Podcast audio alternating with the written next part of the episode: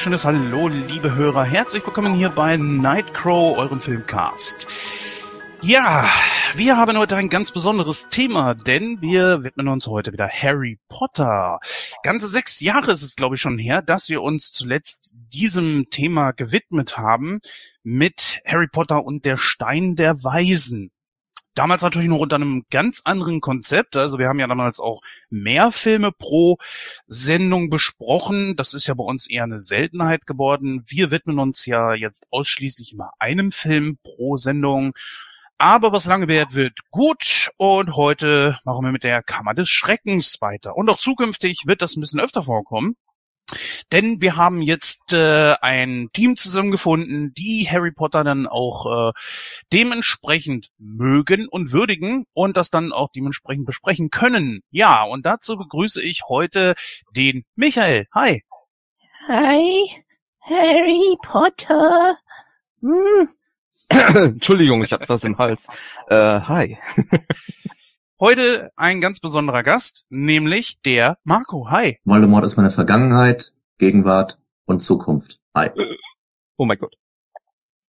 Ein passendes Zitat natürlich aus dem Film, den wir heute besprechen wollen. Ja, und warum habe ich gesagt besonderer Gast? Ähm, aus dem einfachen Grund heraus, der Gute Marco wird heute den Platz in der Mitte übernehmen und die Sendung moderieren. Ja, und da bin ich echt mal gespannt, wie er das machen wird. Aber ich äh, bin da sehr, sehr zuversichtlich, dass er da ganz, ganz leicht mich da übertreffen wird. Deswegen übergebe ich jetzt den Stuhl der Mitte mal an dich. Bitteschön. Ja, vielen Dank, Jens. Freut mich, dass ich das machen darf. Fühle mich sehr geehrt, gerade weil es ja auch wirklich einer der Filme ist, die ich sehr, sehr mag. Ja, und ich freue mich auf jeden Fall jetzt auf diese Sendung ja, ich werde dir ab und zu ein bisschen zur Seite stehen. Äh, es ist ja das erste Mal, dass du das, das machst und äh, wir hatten ja jetzt auch keine Möglichkeit der Probe. Deswegen stehe ich dir da hin und wieder dann auch ein bisschen zur Seite, obwohl ich da eigentlich äh, sicher bin, dass du da keine Hilfe brauchst. Aber naja, das kriegen wir schon hin. So, Marco, bitteschön. Ja, danke. Genau. Erstmal die Frage so in die Runde. Ähm, ja, wann habt ihr den Film das erste Mal gesehen und äh, wann das letzte Mal? So zum Aufsammeln quasi. Boah, ja, das ist bei mir ganz einfach beantwortet. Letzte Woche, beziehungsweise vor zwei Wochen und gestern in Vorbereitung auf die Sendung nochmal, denn ich habe Harry Potter noch nie gesehen. Ich habe den ersten Teil damals, wo wir ihn besprochen haben, das erste Mal gesehen und ich war vom ersten Teil nicht so begeistert, ganz ehrlich. Auch heutzutage ist es mir doch noch zu sehr eine Kinderbuchverfilmung. Der zweite Teil ist da schon längst besser. Was nicht bedeutet, dass der erste Teil schlecht ist, aber da gehen wir dann gleich äh, drauf ein während der Besprechung. Und deswegen habe ich auch noch sehr, sehr frische Erinnerungen daran. Ich bin mal gespannt, äh, wie der Film bei euch denn abschneiden wird. Mhm. Ja, bei mir, äh, ich war damals, das war 2002, wenn ich mich recht erinnere, äh, äh, 2002 im Kino gewesen, direkt, äh, als er ja, rausgekommen ist. Und äh, ja, das letzte Mal geguckt, ich, mit Sicherheit jetzt auch schon ein paar Jahre her. Ich sag jetzt mal so in den Raum, so vier, fünf Jahre. Ui, das heißt, du machst jetzt quasi heute ein reines Gedächtnisprotokoll. Im Wesentlichen. Natürlich, natürlich habe ich mir nochmal äh, die Synopsis und so weiter nochmal durchgelesen und so weiter, um alles nochmal so ein bisschen aufzufrischen, aber im Großen und Ganzen äh, war das meiste noch parat, zumindest was im Film war. Im Buch ist es dann nochmal ein bisschen was anderes, aber kommen wir, glaube ich, auch noch da irgendwie mhm. dazu. Ja, also ich habe den Film zur Auffrischung erst heute Morgen geguckt, auch in der Extended Edition, das heißt, der ging knappe drei Stunden. Ähm, und das erste Mal, wo ich ihn gesehen habe, ähm, das war nicht im Kino, weil es mir nämlich damals ähnlich ging wie dem Jens, sprich äh, damals mit einem Kumpel und äh, dessen Nichte und dessen Neffe im Kino gewesen und äh, hat mich nicht so sehr geflasht. Also er war jetzt nicht schlecht, ähm, auch interessant, aber irgendwie irgendwas hat mir gefehlt. Er war wirklich ein bisschen zu sehr kinderfilmmäßig angehaucht und deswegen war ich damals jetzt nicht so besessen davon, ähm, ja, zu erfahren, wie die Reihe weitergeht. Also sprich, ich habe Kammer des Schreckens im Kino damals sausen lassen. Dann sehe ich zufällig den Trailer so vom dritten Teil, Gefangene von Azkaban. Der hat mich dann schon wesentlich mehr gereizt, wo ich sagte, okay, siehst du dir an, gibst der Reihe nochmal eine Chance. Und da war ich dann so begeistert, ich sagte, okay, jetzt musst du doch mal das, was du damals versäumt hast, nachholen. Sprich, ich habe mir dann Kammer des Schreckens ausgeliehen und ja, hin und weg. Also nicht bereut, ihn gesehen, sondern im Gegenteil bereut, ihn nicht vorher schon mal geguckt zu haben. Und jetzt, jetzt, jetzt gerade erst heute bei der Auffrischung ist mir bewusst geworden, wie gut der eigentlich ist. Schon mal so weit vorweg, aber dazu, zu Details kommen dann später, ja. Ja, bei mir war das ja, dass ich alle Filme recht schnell hintereinander geguckt habe. Da vermischte sich natürlich die gesamte Story, weil ja alles irgendwo ineinander hängt und zwar auch sehr, sehr stark und das auch äh, rückwirkend natürlich, wie wir mit Sicherheit noch ein bisschen besprechen werden gleich. Ähm, deswegen war mir das auch nicht mehr so bewusst, wie gut dieser Teil an für sich für sich alleine jetzt eigentlich ist. Also da kommt er wesentlich besser weg, das kann ich jetzt schon mal zumindest verraten. Aber ähm, ich finde doch die Story für einen Film, der jetzt auf zweieinhalb Stunden geschnitten war, ein bisschen dünn. Äh, ich werde es gleich noch ein bisschen erläutern, warum. Mhm, okay, sind wir gespannt. Ähm, gut, ähm, ja, der Michael, du hast ja schon angesprochen, das Buch hast du gelesen. Mhm. Ähm, ohne jetzt groß ins Detail zu gehen, wo jetzt klar bei dir jetzt so die, wo du die Unterschiede zwischen Buch und Film gesehen hast, was dir besser, was schlechter gefallen hat. Ähm, aber ähm, du würdest jetzt also äh, schon parallel Unterschiede so festmachen können und äh, so vom Gesamtfazit sagen, was war jetzt eher dein Favorit? Also jetzt zwischen Film und Buch? Ja. Äh, das Buch. Aber das kannst mhm. du tatsächlich für jeden von den Filmen nehmen. Also die, okay. Bücher allein vom Detailgrad, Charakterentwicklung, äh, da kommen die Filme halt natürlich auch nicht ran.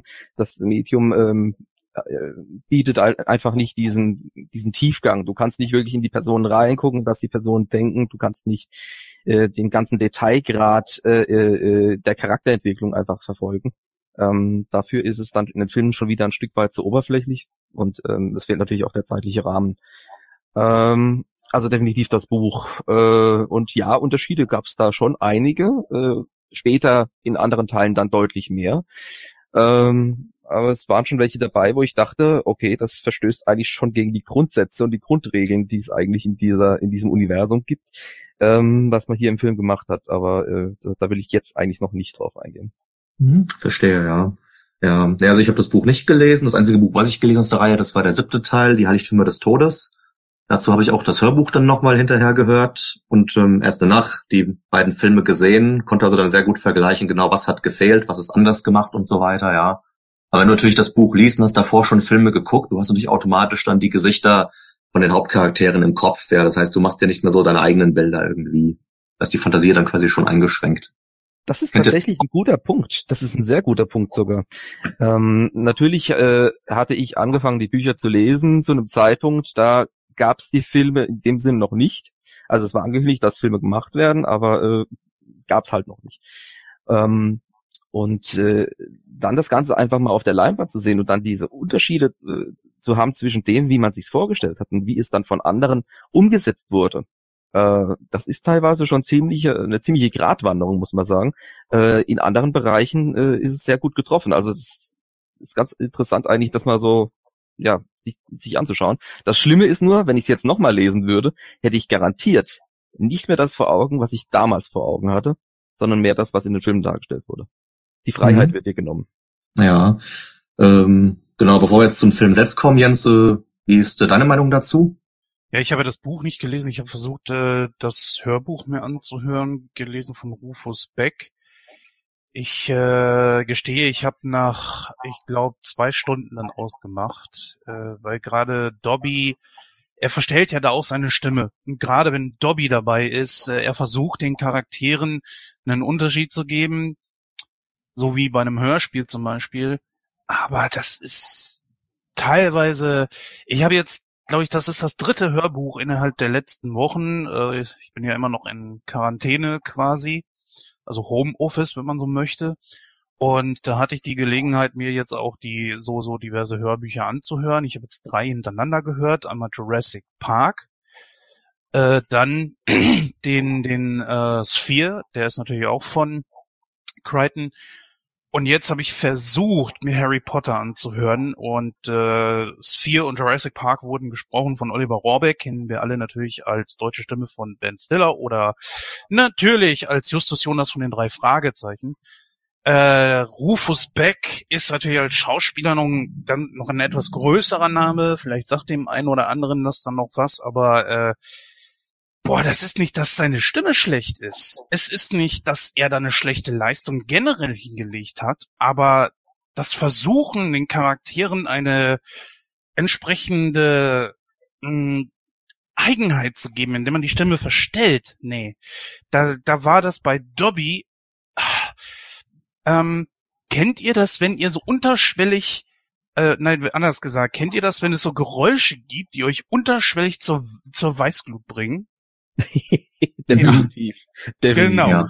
Und das war, wo er bei verschiedenen Gelegenheiten die Stimme verstellt hat, auch die Zwillinge. Oh, nee, es, das war, das war nicht so schön, ehrlich gesagt. Da muss ich wirklich mal Kritik anlegen. Es wäre besser mhm. gewesen, er hätte es einfach in, in eins runtergelesen und äh, nicht versucht, das quasi durch die Stimmenverstellung farbig darzustellen. Äh, ich, ich bin da nicht weitergekommen, ich konnte es mir nicht anhören. Äh, mhm. Äh, ich werde es nochmal versuchen, vielleicht steige ich irgendwo weiter hinten ein, weil Dobby spielt ja, zumindest was die, die Filme betrifft, äh, erstmal eine längere Zeit keine Rolle. Aber gucken wir mal. Also das war erst einmal mhm. nicht so schön. Mhm. Verstehe, gut. Klar, das ist natürlich Geschmackssache. Also ich ähm, werde den Hörbüchern Focus Backs auch auf jeden Fall zu gegebener Zeit noch eine Chance geben. Also ich habe mich damals für die Erwachsenenversion von Felix äh, von Manteuffel gelesen, beim siebten Band entschieden und das war halt äh, bei weitem nicht so vielseitig wie bei Rufus Beck. Das heißt, die Charaktere waren eher ein bisschen düsterer, teilweise auch ein bisschen eintöniger gesprochen. Aber ich habe eigentlich über die Rufus Beck-Version so viel Gutes gehört, wie gesagt, dass ich mich auf jeden Fall noch darauf einlassen möchte. Ja, kommen wir jetzt zum Film, weil Herr Dobby war ein gutes Stichwort, weil tatsächlich so also, spielt er gar keine so unwesentliche Rolle. Jetzt in dem Film geht er quasi nahezu mit ihm los. Ähm, und zwar beginnt der Film ja dann eben äh, bei äh, Harrys also Familie, also bei den Dursleys. Ähm, und er wartet ja schon den ganzen Sommer darauf, ähm, wieder nach Hogwarts zurückkehren zu können, wundert sich, warum keiner seiner Freunde ihm geschrieben hat. Und es stellt sich dann heraus, okay, dass Dobby, der Hauself, von wem er der Hauself ist, ist zum Zeitpunkt noch nicht bekannt. Das kommt erst später raus ähm, ja all diese Briefe abgefangen hat, um bei Harry den Eindruck zu erwecken, ja, keiner seiner Freunde denkt noch an ihn, weil er ihn dazu bringen möchte, nicht nach Hogwarts zurückzukehren, weil er Harry dort in Gefahr sieht. Er rückt nicht mit der Sprache aus, warum, aber er versucht mit allen Mitteln Harry davon abzuhalten, ja, nach Hogwarts zurückzukehren. Er stört dann sogar halt ja ein Geschäftsessen äh, seines Onkels, äh, worauf äh, äh, Vernon ihn dann sogar in seinem Zimmer einmauert. Also die also in Anführungsstrichen die Fenster vergittert, die Tür verschließt, dann wird er zum Glück ja, von Ron, George und Fred Weasley befreit mit dem fliegenden Auto ihres Vaters.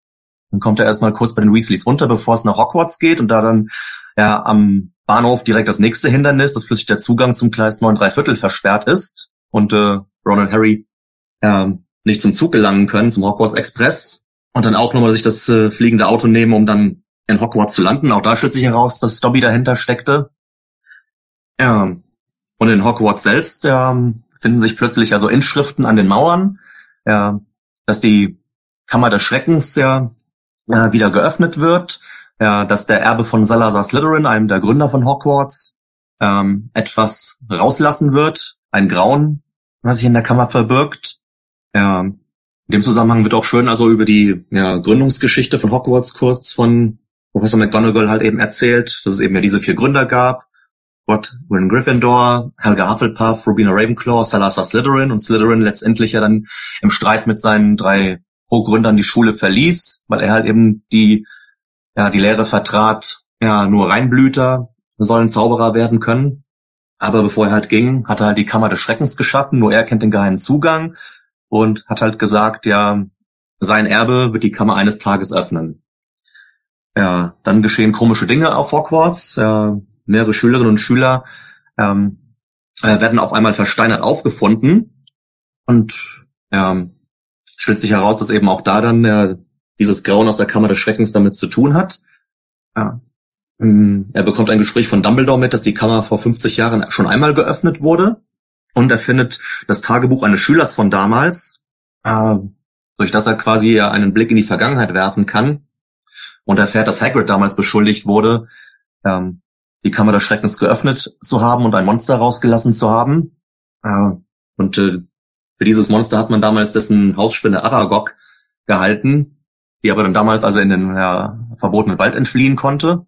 Und vor 50 Jahren wurde eine Schülerin getötet, äh, die sich dann als die maulende Myrte herausstellt, die halt als Geist ähm, auf der Mädchentoilette ihr Unwesen treibt und diese auch nie verlässt.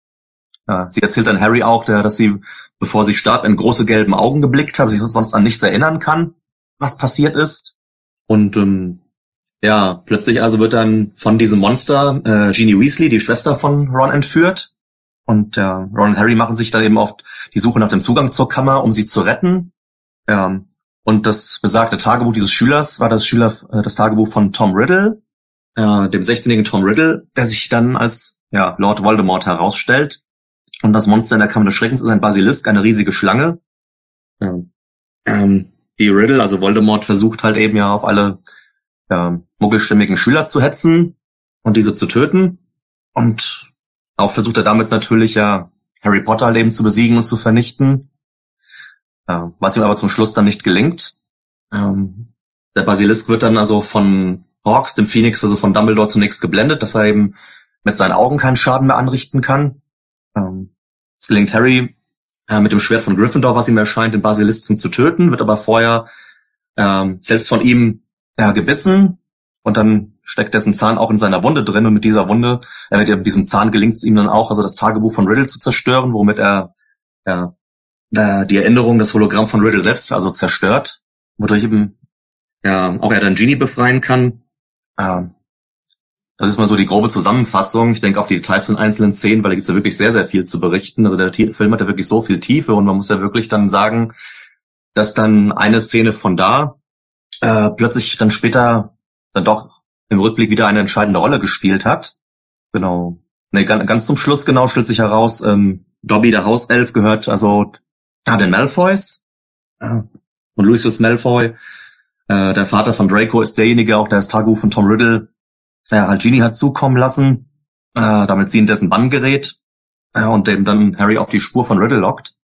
Ähm, und man sagt ja bei Hauselfen, die versklavt sind, ähm, wenn ihr Gebieter ihnen Kleidung schenkt, äh, entlässt er sie damit in die Freiheit. Also hat Harry, um ähm, Dobby zu befreien, einfach eine seiner Socken in das Tagebuch von Riddle gesteckt, das Tagebuch äh, Lucius zurückgegeben, der überreicht es Dobby und das wurde natürlich dann von Dobby als ja, ein Akt der Befreiung gewertet und äh, damit war eben dann ja kein versklavter Hauself mehr. Also auch eine schöne Sache. Sozusagen hat sich jetzt also auch dann ja, Harry auch nochmal bei Dobby revanchiert, dafür, dass er versucht hat, ihm zu helfen, wenn auch, ich sag mal, mit nicht gerade geschickten Methoden, aber dazu können wir auch, denke ich, noch näher reden. So, das ist erstmal die grobe Zusammenfassung. Mhm. Ja. Ähm, fangen wir vielleicht mal direkt mit Dobby an. Also persönlich ähm, ja, also erst heute habe ich so wieder gedacht, als ich den Film gesehen habe. Er hat ein bisschen was von Jar Jar Binks aus der Star Wars, aus der Prequel-Trilogie, weil genauso als nervig habe ich ihn empfunden, ja. das war, war so irgendwie so klassische Beispiel von gut gemeint ist nicht gut gemacht. Ich meine, klar, er wollte mit allen Mitteln halt Harry von Hogwarts fernhalten, um zu verhindern, äh, dass ihm was passiert, wenn die Kammer geöffnet wird. Aber wie gesagt, ähm, erst bringt er Harrys Onkel gegen sich auf. Ähm, oder beziehungsweise davor lässt er ihn ja noch also in dem Glauben, seine Freunde interessieren sich nicht mehr für ihn, in Hogwarts selbst angelangt, ähm, setzt er auf einmal also ähm, den Ball beim Quidditch-Spiel auf ihn, indem er ihn verhext. Er war ähm, auch derjenige, der, ähm, der, der das, den Zugang zum Gleis 9 3 Viertel äh, verschlossen hatte. Ja, das äh, genau, das hatte ich auch erwähnt, ja. Ah, genau. Äh, Habe ich jetzt. Ja. Genau. Also das sind alles natürlich äh, Dinge vielleicht aus einer guten Intention heraus, aber kann Harry verstehen, dass er da irgendwie nicht besonders begeistert von war. Also mich hätte es auch aufgeregt an seiner Stelle und äh, da hätte ich ihn manchmal genauso wirken können. Ich muss sagen, ich fand es ziemlich heftig, äh, mit welcher Brutalität er äh, im Film gegen sich selbst agiert. Also als er diese Lampe nimmt und äh, dann mit dem Fuß der Lampe sich gegen den Kopf haut, habe ich gedacht, ach du Schande, das, äh, das sieht jetzt wirklich schmerzhaft aus. Also als ich das Buch gelesen habe, habe ich mir das nicht so krass, vorgestellt und dass es dann tatsächlich so im Film dann drin war. Wow. Ähm, ich muss sagen, vom schlimmer. Design. Hm? Im Buch klingt das aber noch schlimmer. Ich glaube, da macht er noch krassere Sachen. da, da macht er noch mehr, da macht er noch mehr. Ich habe mir es bloß nicht, also wenn man es sich vor Augen hält, ist das was anderes, als wenn du es nur liest. Mhm. Äh, und das, man, muss- man muss jetzt wirklich davon ausgehen, zu dem Zeitpunkt habe ich es selbst auch noch als eher als Jugendbuchverfilmung, Kinderbuchverfilmung, ja, wobei Kinderbuch finde ich ist, ist, ist so viel gesagt, Jugendbuch eigentlich eher. Ähm, gesehen und äh, dementsprechend fand ich dann schon heftig, äh, das so darzustellen, dass er halt wirklich sich das Ding mit voller Wucht gegen den Kopf haut, mehrfach. Ähm, ja, ich fand ihn auch nervig, was er wohl auch sein soll, ist ganz klar. Ähm, aber äh, insgesamt war er ziemlich gut dargestellt. Auch das Design an sich fand ich eigentlich sehr passend. Sowas in der Richtung habe ich mir tatsächlich auch vorgestellt. In, insofern, da haben sie nichts verkehrt gemacht, meiner Meinung nach, was das anbelangt. Ähm, ja, Hm. auch, auch mit der Stimme. Ich fand die Stimme im, äh, auch im Englischen, muss ich dazu sagen, ähm, sehr, sehr passend gewählt. Im Englischen äh, äh, äh, spricht ihn, das muss ich gerade mal überlegen, äh, äh, äh, wie hieß er, wie hieß er? Äh, Jones, Jones, Toby Jones. Toby Jones, das ist der, der zum Beispiel auch den äh, Anim Sola aus, äh, aus Marvel, aus, den, äh, aus dem Cinematic Universe spielt. Äh, falls das jemand was sagt. Also äh, finde ich ziemlich gut umgesetzt, gute Stimme, passend. Ja, also an ihm habe ich eigentlich nichts auszusetzen gehabt. Mhm. Äh, Jens, was ist äh, deine Meinung zu Dobby? Genau, also diese Selbstverstümmelung, die war in der Tat relativ heftig. Er hat ja zum Beispiel, als er dann ähm, Harry am Krankenbett besucht hat, weil der hat sich ja dann äh, beim Quidditch-Spiel den Arm gebrochen, äh, weil Dobby ja äh, diesen Ball auf ihn gehetzt hat. Ja, und ähm, ja, ja, und dann durch einen misslungenen Zauber ähm, da von Lockhart Gilderoy, er sind, hat er plötzlich dann gar keine Knochen mehr am Arm gehabt. Die mussten dann erst nach äh, durch einen weiteren Zaubertrank dann ja wieder nachwachsen über Nacht. Wie gesagt, Dobby besucht ihn am Krankenbett, er entschuldigt sich sogar mehr oder weniger und sagt dann, ja, Dobby ähm, hat sich die Hände gebügelt als Strafe. Ich denk so, ja, er lässt echt nichts aus. Hm? Hm. Ja gut, da bringt man natürlich so das Thema der Sklaverei mit dabei, ne, und dass ein Wesen dann absolut gar nichts wert ist und äh, sich dann nur noch selbst bestrafen muss. Das wäre ungefähr so, als hätte äh, dieses Mädel dort aus äh, Two Years a Slave, äh, 12 Years a Slave sich selbst auspeitschen hätte müssen. Auf diese Art und Weise, wie es da geschehen ist. Also sich die Hände bügeln, also sag mal, naja, also sehr, sehr krass eigentlich. Hm. Ich fand ihn im Film weniger schlimm als wie äh, im Buch. Und das liegt nicht nur an der Darstellung von Rufus Beck in dem Hörbuch. Es ist, man, man sieht hier einfach was. Du siehst, wie er aussieht und das ist ehrlich gesagt für die Zeit auch gar nicht so schlecht gewesen. Ich meine mal ganz im Ernst. Äh, der Film ist aus dem Jahr 2002 und wir haben da ja Filme gesehen, äh, Stichwort Star Wars, der ich glaube nur zwei Jahre vorher kam. Äh, ganz ehrlich, das war wirklich gut gemacht. Das kam schon sehr, sehr nah, wenn nicht sogar sogar schon ein bisschen besser an äh, hier, sag schnell. Ähm, na, wie heißt das, Herr der Ringe? Mensch, Die Gefährten? Gollum? Gollum, danke. Gollum, was, ach so, Gollum. Charakter, ja. Hm. Ja, und Gollum, das war natürlich auch schon eine sehr, sehr gute Sache. Also da CGI-technisch war das gut gemacht. Mhm. Vor allen Dingen auch, dass Dobby, wo er da zum Beispiel auch gelacht hat, dieses verschmitzte Grinsen da so, äh, das war schon nicht schlecht. Ne? Äh, war okay. Du meinst bei der Tortenszene, ne? Ja, unter anderem. Oder auch Mhm. zum Schluss, wo er dann, äh, dann den, dem, wo er sich befreien konnte quasi oder befreit wurde. Das war schon in Ordnung. Mhm. Äh, die Rolle, die er spielt, hätte man aber quasi eigentlich weglassen können. Ich sage ja auch warum. Weil er trägt im Grunde genommen nichts zur Handlung bei. Hm, hm. Da widerspreche ich. Okay. Im, Warum? Im Grund hat Margus ja auch schon äh, angedeutet, weil sehr viele Dinge äh, drehen sich rund um diese Kammer des Schreckens. So, Dobby hat davon äh, äh, wohl Wind gekriegt über diese Sache Mhm. mit dem äh, mit dem Tagebuch und auch wohl was sein Meister vorhat und aufgrund dessen äh, ist er ja selbst aktiv geworden und hat äh, außerhalb des Wissens des Meisters äh, Malfoy ähm, versucht Potter zu beschützen auf verschiedene Arten und Weisen. Das war natürlich alles äh, für Harry in dem Moment natürlich nachteilig.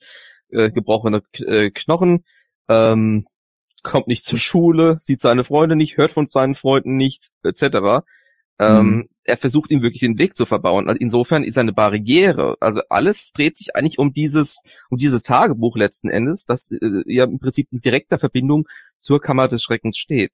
Ähm, insofern ist Dobby eigentlich eine der Schlüsselfiguren im Buch. Richtig, aber du hast hier den äh, Indiana Jones 1 Effekt. Erkläre dich. Hm. Ist der dir nicht bekannt aus äh, The Big Bang Theory? Wenn Nein. du Indiana Jones aus Indiana Jones Teil 1 rausnehmen würdest, hätten sich alle Geschehnisse genauso ereignet, ob er da gewesen wäre oder nicht. Schau mal, äh, Dobby versucht, Harry Potter davon abzuhalten, nach Hogwarts zu kommen. So. Aber Harry wäre so oder so nach Hogwarts gegangen. Und er kommt nach Hogwarts. Das heißt, Dobby hat versagt. Das heißt, äh, J.K. Rowling hätte auch direkt anfangen können mit ein neues Schuljahr für Harry Potter. Wäre das nicht ein bisschen sehr langweilig? Ich meine, du brauchst doch irgendjemanden, der äh, das Ganze ein bisschen aufmischt. In dem Moment hast du doch ihn als Charakter, äh, der ist ja geradezu prädestiniert. Im Prinzip ist er fast was Antagonistisches, äh, aber aus, aus positiven Gründen. Er, er versucht eigentlich zu helfen. Es geht aber alles nach hinten los. Beziehungsweise für Harry ist es dann negativ in dem Moment. Das heißt, derjenige, der eigentlich ein guter Charakter ist, tut Dinge, die eigentlich nicht wirklich positiv sind für den Hauptcharakter. Also das ist schon eine sehr, sehr spannende äh, äh, Verbindung. Ja, das war aber nicht das, was ich meinte, sondern dass alle Ereignisse, die er versucht hat zu verhindern, sind trotzdem passiert. Das heißt, er hatte überhaupt gar keine Auswirkungen auf die Geschichte, außer dass er Harry Potter ein bisschen mehr das Leben schwer macht. Harry gerät trotzdem an das Buch, Harry geht trotzdem in die Kammer des Schreckens. Also alles das, was Dobby versucht hat zu verhindern, passiert trotzdem. Und während dieser Geschichte taucht er persönlich so noch nicht mal mehr wirklich auf.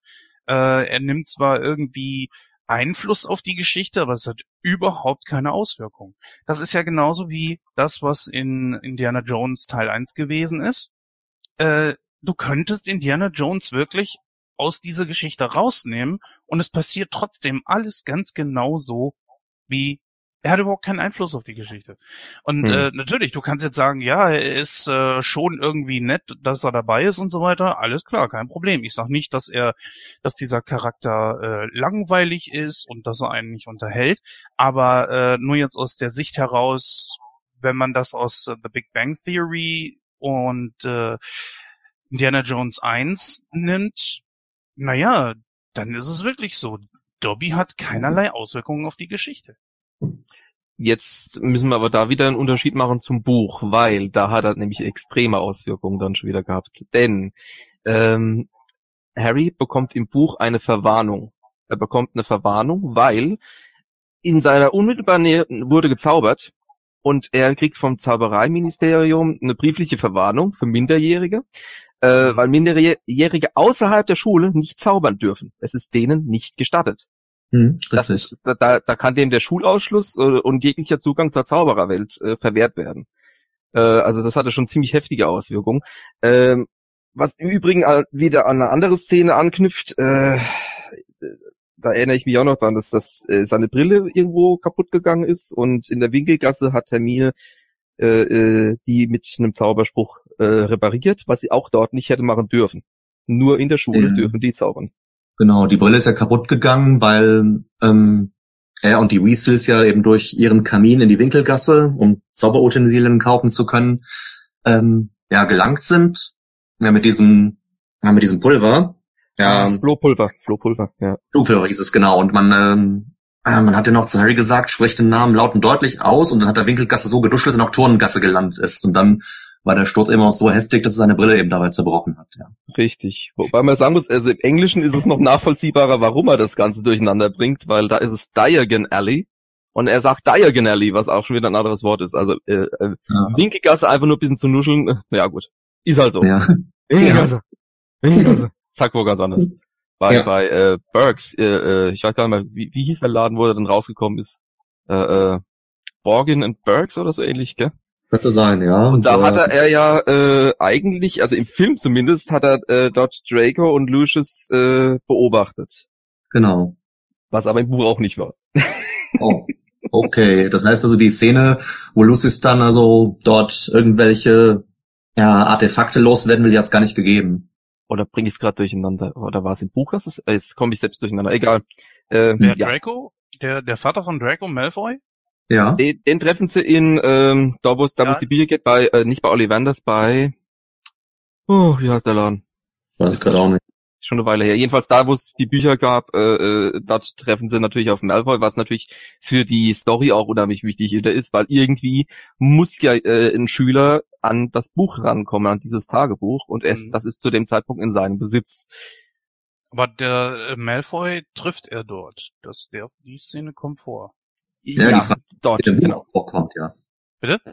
Die Frage war ja von Michael, ob diese Szene auch im Buch vorkommt. Da war Nee. jetzt irgendwie Es ist, nee, ich, so rum war's. In der, in, Im Buch gab es eine Szene, da wird er, äh, da beobachtet er wohl äh, äh, nochmal Malfoy und seinen Sohn, also Draco, ähm, und äh, kriegt mit, dass die irgendwie Pläne haben, irgendwas schmieden und so weiter. Und deswegen äh, verdächtigt ja immer entweder Snape oder oder oder Malfoy. Einer von beiden ist immer der Böse. Äh, und Mhm. Äh, Im Film wäre das wohl, glaube ich, nur in einer Szene gewesen, die rausgeschnitten wurde. Ähm, beziehungsweise also so eine in einer erweiterten Fassung wohl drin wäre. Ich müsste nochmal genau nachlesen, was das war. Ja gut, du kannst natürlich nicht im Film alles übernehmen, was im Buch drin vorkommt. Das ist Klar. klar. Es Ja, gibt ja auch noch den also- Extended Cut, äh, wo einige Szenen noch mit bei sind, den ich jetzt noch nicht gesehen habe. Das werde ich irgend irgendwann mal nachholen. Aber ähm, Aber Jens, du sagst die Szene, also wo Harry also heimlich Lucius und Draco in dem Laden beobachtet, weil wo Lucius ein paar Artefakte loswerden will, die hast du gesehen? nee, äh, er ist auf Lucius getroffen in dem Laden. Da, wo es die Bücher gibt. Mhm. Genau, das war in der Kinofassung auf jeden Fall drin. Ja. Ja, die Szene meine ich aber nicht. Ich rede von der, also Szene, wo Harry ja dann also in dem ähm, Laden landet, also durch den verfehlten äh, Flugzauber und sich dann ja versteckt und dann eben beobachtet, wie Lucius und Draco den Laden betreten. Dann ist die Szene wohl nur aus dem Extended Cut gewesen, ja. Das war so ein dunkler Laden mit mit Schälen und und äh, Antiquitäten, Genau. was in der Richtung. Genau, genau. Ja, ich glaube, das Da gab es in ja der, in der erwarteten. Szene. Da gerät ja Harry sogar noch an diese Hand, wo er sich, wo er von festgehalten Ja, wird. Stimmt. genau. Richtig, ja. Und äh, man sieht ja nicht wirklich, was Lucius irgendwie da verkaufen will. Nur bei einem sagt er, das steht nicht zum Verkauf. Und dann sagt noch der Händler, das kann ich verstehen.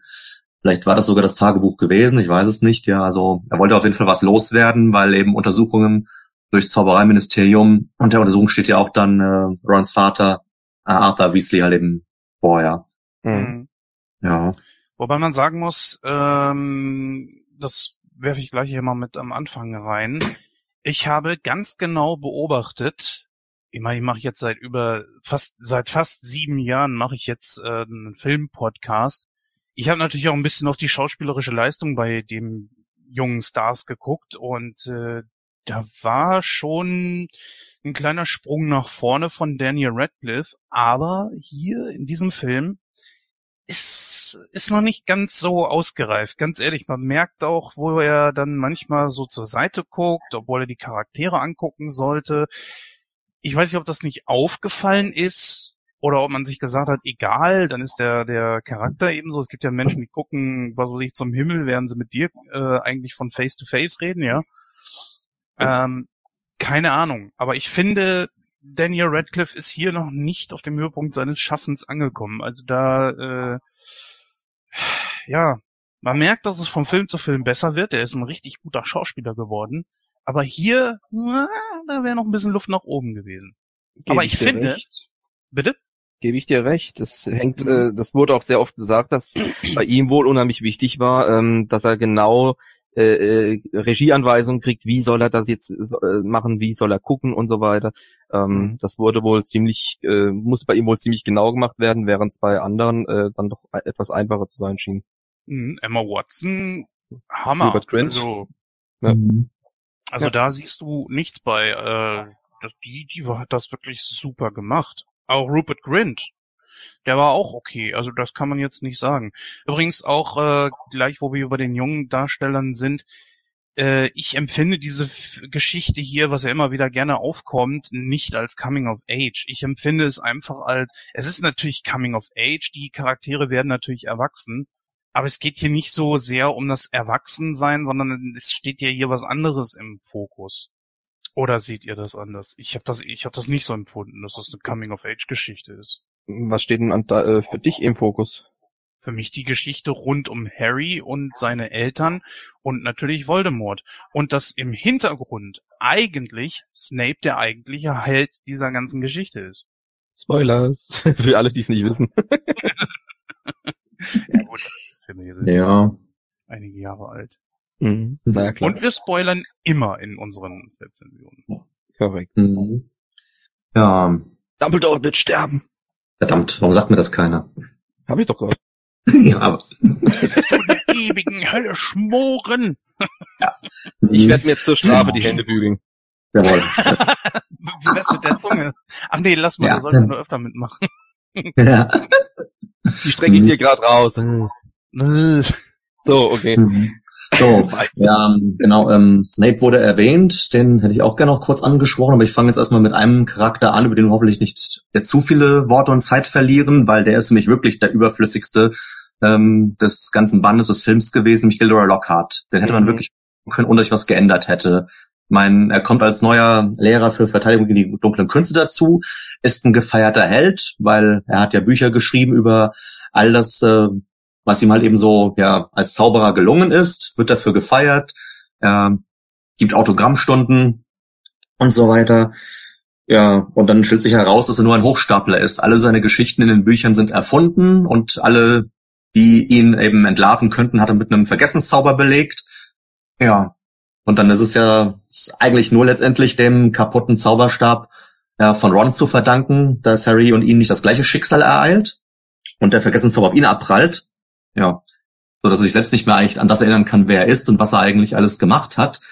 Aber ich sag mal, weder hätten ihn Ron und Harry gebraucht, um ja zur Kammer zu gelangen, noch hat er sonst eigentlich jetzt eine großartige Rolle, zumindest jetzt in dem Film halt eben gespielt, außer dass man wie einen, wieder mal einen neuen Lehrer zur Verteidigung gegen die dunklen Künste gebraucht hat. Aber ja, also der Charakter hat mich jetzt überhaupt nicht geflasht, ja. Ja, ich, ich weiß, was du meinst. Es ist, er ist halt relativ äh, belanglos für die Grundstory, das stimmt. Aber er ist trotz allem ziemlich unterhaltsam, vor allem äh, als neuer Charakter mit eingeführt zu werden. Gut, er spielt eigentlich wirklich nur in dem Buch eine große Rolle. Äh, keine vordergründige Rolle in dem Sinne, also keine, die für die Story jetzt unheimlich notwendig wäre. Ähm, er ist halt noch, noch ein weiteres Hindernis auch so ein Stück weit. Äh, gibt Tipps und, und ist die ganze Zeit nur dabei, sich selbst zu beweihräuchern für Dinge, die er gar nicht getan hat. Äh, ja, Hochstapler trifft es eigentlich richtig, richtig gut. Was ich schade finde, ich hätte es zumindest gerne im Film gesehen, aber ich verstehe natürlich, warum es rausgelassen wurde, eben weil der Charakter so unwichtig eigentlich ist. Ähm, es gab da einen ähm, äh, äh, Ball, nee, was war's Ball? Äh, hier, ähm, Valentins äh, Überraschung, sowas in der Richtung, Valentinstag. Da hat er nämlich eigentlich so eine Idee gehabt für eine Valentinsüberraschung, ähm, äh, bei der er Zwerge anheuern wollte, beziehungsweise einsetzen wollte mit kle äh, kleinen Flügelchen und so weiter, die dann äh, die Präsente übergeben sollten. Hat es natürlich nicht in den Film geschafft. Ja. Naja, ich empfinde ihn so als so eine Art Prinz Charming. Mit dem Unterschied, dass ihn jeder hasst. Auch die äh, anderen Lehrer äh, können ihn auf den Tod nicht ausstehen. Insbesondere Snape. Insbesondere Snape, weil der ihm ja mal wieder die Position als äh, äh, Lehrer in dem Fach äh, abgeluchst hat. Mhm. Und das wird halt im Buch noch, noch ein ganzes Stück deutlicher, warum äh, er so unbeliebt ist. Also es ist schon schon ziemlich nett eigentlich, äh, wie er drin ist. Aber ja, ich, ich, ich stimme da durchaus zu, dass er im Film jetzt wirklich viel zu tun hat eigentlich. Mhm.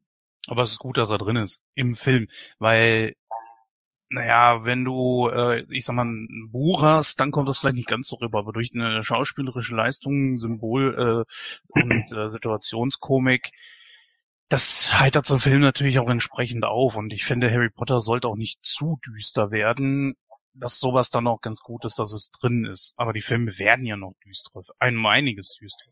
Hm. Ja, auf jeden Fall. aber, Ja, sicher. Er hat, wenn man so will, ich sag mal auch ein bisschen äh, Unterhaltungscomedy-Faktor jetzt da klar mit reingebracht. Aber er war natürlich jetzt für die Story an sich nicht unbedingt notwendig, ja. Ja, aber genau, Michael, du ja auch jetzt nochmal Snape erwähnt hast, äh, dessen Abneigung gegen Lockhart ähm, wird zumindest, zumindest unterschwellig deutlich während des Films Mhm. als er eben ja auch dann, ich sag mal, bei dem eine ja Zauberduell er sagt ja, ein Schüler aus seinem Haus, nämlich Draco, soll jetzt halt eben sich dann ja, mit Harry in dem Fach duellieren. Ähm, und also die Szene ist ja auch, ich sag mal, dann entscheidend, ja, weil Draco ja dann eine ja, Schlange hervorzaubert und ähm, ja, Harry plötzlich anfängt Parcel zu sprechen, also die Sprache der Schlangen und sie damit halt eben zu besänftigen. Und damit ist er auf einmal ja, von all seinen Mitschülern gefürchtet oder steht mit einem ganz anderen Licht gesehen, weil halt äh, Parcel können nur wenige sprechen und eigentlich eben nur Slytherins. Ja, und äh, damit ähm, steht er auch im Verdacht, der Erbe von Salazar Slytherin zu sein und möglicherweise die Kammer geöffnet zu haben. Mhm. Dann steht er nämlich auf weiter Flur ziemlich alleine auf einmal da. Mhm. Das stimmt schon. Ja. Das war eine gute die Szene. große Frage ist für mich, mhm. was mir jetzt, was ist denn das große Problem, dass diese blöde Kammer geöffnet wird? Weil in der Kammer der Basilisk eingeschlossen ja. ist und der Basilisk mit seinem Blick töten kann. Ja. Wenn du dem ja, direkt in die Augen guckst, bist du hin. Das ist klar, aber dann machst du einen blind, wie sie es ja gemacht haben, und dann war's das. Mach das erstmal, das ist ja das, das Schwierige. Ja, nur abgesehen davon, es wusste doch niemand, dass der Basilisk das Monster ist. Das hat ja auch vor 50 Jahren, als ja Tom Riddle das erste Mal die Kammer geöffnet hat, keiner gewusst. Deswegen war es ja auch so leicht, dass er den Verdacht auf die Spinne von Hagrid, also Aragorn, schieben konnte, ja. Hm. Niemand hat das Monster gesehen, man wusste, dieses Monster tötet, ja. Aber wenn du nicht weißt, was es ist, dann kannst du auch nicht bekämpfen, dann kannst du auch nicht wissen, dass es genügt, ihm die Augen auszustechen, um es unschädlich zu machen, ja. Und um das zu tun, musst du erstmal wissen, wo die Kammer ist. Das wusste ja niemand außer äh, äh, Tom Riddle. Beziehungsweise genau. Und was du auch gesehen hast, ist, dass das Vieh, äh, dass es nicht unbedingt nur reicht, ihm die Augen auszustechen. Ich meine, das war immerhin eine ungefähr 20 Meter lange Schlange. Also so einfach war es dann nicht. Und hätte der Basilisk äh, Harry erwischt, hätte ihn mit einem einmal zu beißen dann auch getötet. Er hat ihn ja erwischt, er hat uns in den Arm gebissen und Harry wäre beinahe an dem Gift gestorben, wenn nicht Fox gekommen wäre und mit seinen Tränen die Wunde geheilt Giftig hätte. ist er auch noch, richtig, genau. Ja. Das ist gut, dass du das noch erwähnst. Siehst also ob sehen oder nicht, äh, er ist gefährlich so oder so. Mhm. Ja. Wobei der Zahn natürlich auch wieder ganz praktisch war, um das äh, Tagebuch, diesen ähm, Horcrux zu zerstören. Spoiler, genau. Ja, wir sind doch schon dabei. Dann, ich weiß, nee, genau. Und eben, genau, diese Szene. Das was? wollte ich nämlich gefragt haben, weil die äh, diese diese Abbildung, dieses äh, diese Erinnerung in diesem Buch ist von äh, Tom Riddle habe ich mich natürlich gefragt, so, okay, ist das Ding jetzt auch ein Horcrux oder nicht? Ja, war einer. Ja, aber das kommt ja später heraus. Also man weiß ja dann später, also quasi im siebten Band oder in den siebten, achten Filmen, eines der Horcruxe, die Voldemort geschaffen hat, ist sein Tagebuch gewesen. Und dieses Tagebuch wurde halt relativ früh zerstört, eben durch das Basiliskengift. Ja. Aber ein Teil von Seele war in dem Tagebuch. Zu dem Zeitpunkt, ich habe die Filme alle erst einmal gesehen und diesen Film hier jetzt gerade das zweite Mal. Also das kommt ja auch erst später. Wie gesagt, äh, wir haben ja jetzt gerade, das, das, um das vielleicht den Hörern mal ein bisschen äh, näher zu bringen, wir sind gerade dabei, äh, Fantastic Beasts zu gucken, also fantastische Tierwesen, und da haben wir den ersten Teil komplett durch und den zweiten noch nicht ganz. Also wir haben sogar noch nicht einmal alle Filme damit durch. Und äh, da musst du dich in so einer Welt, die natürlich auch enorm viel äh, Input hat, erst einmal reinfinden. Deswegen, äh, ich hatte da jetzt, das war eine Vermutung von mir, ich, ich habe mich alles auf einmal aufgesogen wie so ein Schwamm. Das muss man mal auch sagen. Ja gut, über die Bücher hast du es natürlich auch über einen längeren Zeitraum äh, aufgenommen. Da sind da die ganzen Details, die dann alle am Ende so mehr oder minder äh, zusammenfließen, wo dann wirklich klar, klar wird, oh mein Gott, das war ja bereits im zweiten Band, dass dieses Buch zerstört wurde. Das war bereits ein Horcrux. Und äh, erstmal, wenn du das dann rauskriegst, wie weit das zurückreicht äh, in das, was mhm. du eigentlich schon kennst, das ist das Beeindruckende, wo du dann wirklich denkst, Wahnsinn, das ist richtig, richtig geil. Und äh, um nochmal auf das Tagebuch zurückzukommen, ähm, das war, soweit ich weiß, einer seiner ersten, wenn nicht der erste Horcrux, den er gemacht hatte. Ähm, und deswegen ist er hier noch als Schüler zu sehen, das Abbild. Äh, ja. Da mal eine, mal eine ganz äh, eine ganz wichtige Frage. Hatte Rowling das immer nur von Band zu Band geschrieben oder hatte sie das von vornherein so durchstrukturiert geplant, wie das alles ablaufen soll? Also es war wohl zu dem Zeitpunkt äh, äh, schon bekannt, als die Filme angefangen haben, äh, auf welchem Weg äh, zum Beispiel Snape, äh, wie es mit dem zu Ende gehen wird. Ähm, wo seine Story hinführt, weil das äh, hatte sie, und das war der Einzige, der es wusste, ähm, das komme ich gerade davon an. Alan Rickman. Alan Rickman, danke, wie, wie mir der Name entfallen kann, großartiger Mann. Ähm, hatte sie ihm äh, tatsächlich äh, als einzigen mitgeteilt. Mm, Also grob muss es schon auf jeden Fall äh, in irgendeiner Form da gewesen sein, die Details und so weiter und wie die Geschichte sich im Detail noch verändert hat. Das kann sich natürlich immer noch tun. Naja, es, Ja. es hätte auch sein können, dass sie zum Beispiel von Buch zu Buch äh, geschrieben hat und überlegt hat und dann rückblickend so auch die Heiligtümer des Todes. Hm, ja, die Heiligtümer, was sind denn die Heiligtümer? Ah, warte mal, ich habe doch da, da noch den Mantel da eingebaut. Ach, mache ich da einfach das. So nach dem Motto, dass sie das erst hinterher überlegt hat. Ich meine, es ergibt natürlich alles Sinn, aber noch cooler wäre es natürlich, wenn die Geschichte von vornherein alles so durchstrukturiert geplant gewesen wäre. Hm. Die wird sich auf jeden Fall immer Notizen gemacht haben äh, mit äh, Verweisen, wo sie noch was einbauen kann, wo sie noch was aufbauen kann. Ähm, also ich Hm. denke nicht, Mhm. dass da äh, sehr viel im Zufall überlassen wurde. Kann ich mir nicht vorstellen. Ja, aber die Frage ist natürlich berechtigt. Ich meine, wir wissen ja Mhm. dann zum ersten Mal dann im sechsten Teil, also der Halbblutprinz, ähm, auch eben durch eine Erinnerung, die dann Harry ins Denkarium eintaucht, okay, dass ähm, äh, Tom Riddle eben als 16-jähriger Schüler ähm, sich eben ja, bei Horace Luckhorn erkundigt hat nach dem Horcrux-Zauber. Und äh, ja, danach wussten wir auch, dass er Horcruxe erschaffen hat. Und wenn ja, er genau sein 16-jähriges Ich in einem Tagebuch aufbewahrt, sprich vieles dafür, dass er auch zu dem Zeitpunkt halt eben bereits eine Horcrux erschaffen hat, also wohl auch während seiner Schulzeit. Ja, also sprich, dann wird das Tagebuch vielleicht sogar der erste gewesen sein oder einer der ersten und ja, klar ist natürlich die Frage, war das J.K. Rowling schon bewusst zu dem Zeitpunkt, als sie die Kammer des Schreckens geschrieben hat, dieses Tagebuch nochmal eine größere Bedeutung haben würde. Das kann sie ja weiterentwickelt haben, theoretisch, da hast du recht. Ja. Mhm. Haben wir noch andere Charaktere? Äh, Ähm, ja, nochmal kurz äh, Snape. Also ich sag mal, der hat tatsächlich eher auch eine etwas untergeordnete Rolle jetzt in dem Film gespielt. Ich meine, er hat wie üblich halt eben erstmal so den strengen Lehrer raushängen lassen und hat ja auch äh, gesagt, dass er, wenn er was zu sagen hätte, ja am liebsten halt ja Ron Harry jetzt von der, der Schule verweisen würde. Ähm, gut, dann war er halt jetzt derjenige, ähm, der dafür verantwortlich war, letztendlich, ähm, ja, dass Harry offenbart hat oder ihm offenbart wurde, dass er Parsel sprechen kann, weil er gesagt hat, Draco soll ihn duellieren. Aber ähm, er hat jetzt nicht wirklich so großen Einfluss ähm, auf die Handlung gehabt im Vergleich jetzt zu späteren Filmen, ja. hm. Also da, ich denke, zu dem Zeitpunkt, also hätte keiner gedacht, wie sich das mit Snape noch weiterentwickeln würde. Er war jetzt einfach nur da sozusagen, als einer von mehreren Lehrern, zwar als derjenige, äh, der schon in dem Ruf steht, eher dann so, klar als Hauslehrer von Slytherin, eher der dunklen Seite anzugehören, generell eher so der strenge Lehrertyp ist und äh, auch sonst eher etwas unsympathisch wirkt, ja. Aber das Das war's gab- jetzt auch. Es gab so eine Szene, die fand ich ziemlich schade, dass sie nicht im Film drin war. Äh, da ging es auch um Snape. Ähm, und zwar, wenn Harry und Ron äh, zu, äh, zur Schule kommen, sind sie natürlich ziemlich spät und hatten natürlich vorher noch diesen schönen Crash, dann mit der peitschenden Weide. Äh, und dann kommen sie tatsächlich in den Aufenthaltsraum, äh, wo alle dann natürlich auch zusammensitzen und speisen, wo auch der große Lehrertisch ist. Und der Lehrertisch ist komplett leer. Und äh, da fragen die beiden sich, "Hä, ob Snape wohl von der Schule geflogen ist. Und äh, zu dem Zeitpunkt steht er tatsächlich hinter den beiden und hört das natürlich. Uh. Und das haben sie tatsächlich nicht im Film drin. Das finde ich sehr, sehr schade.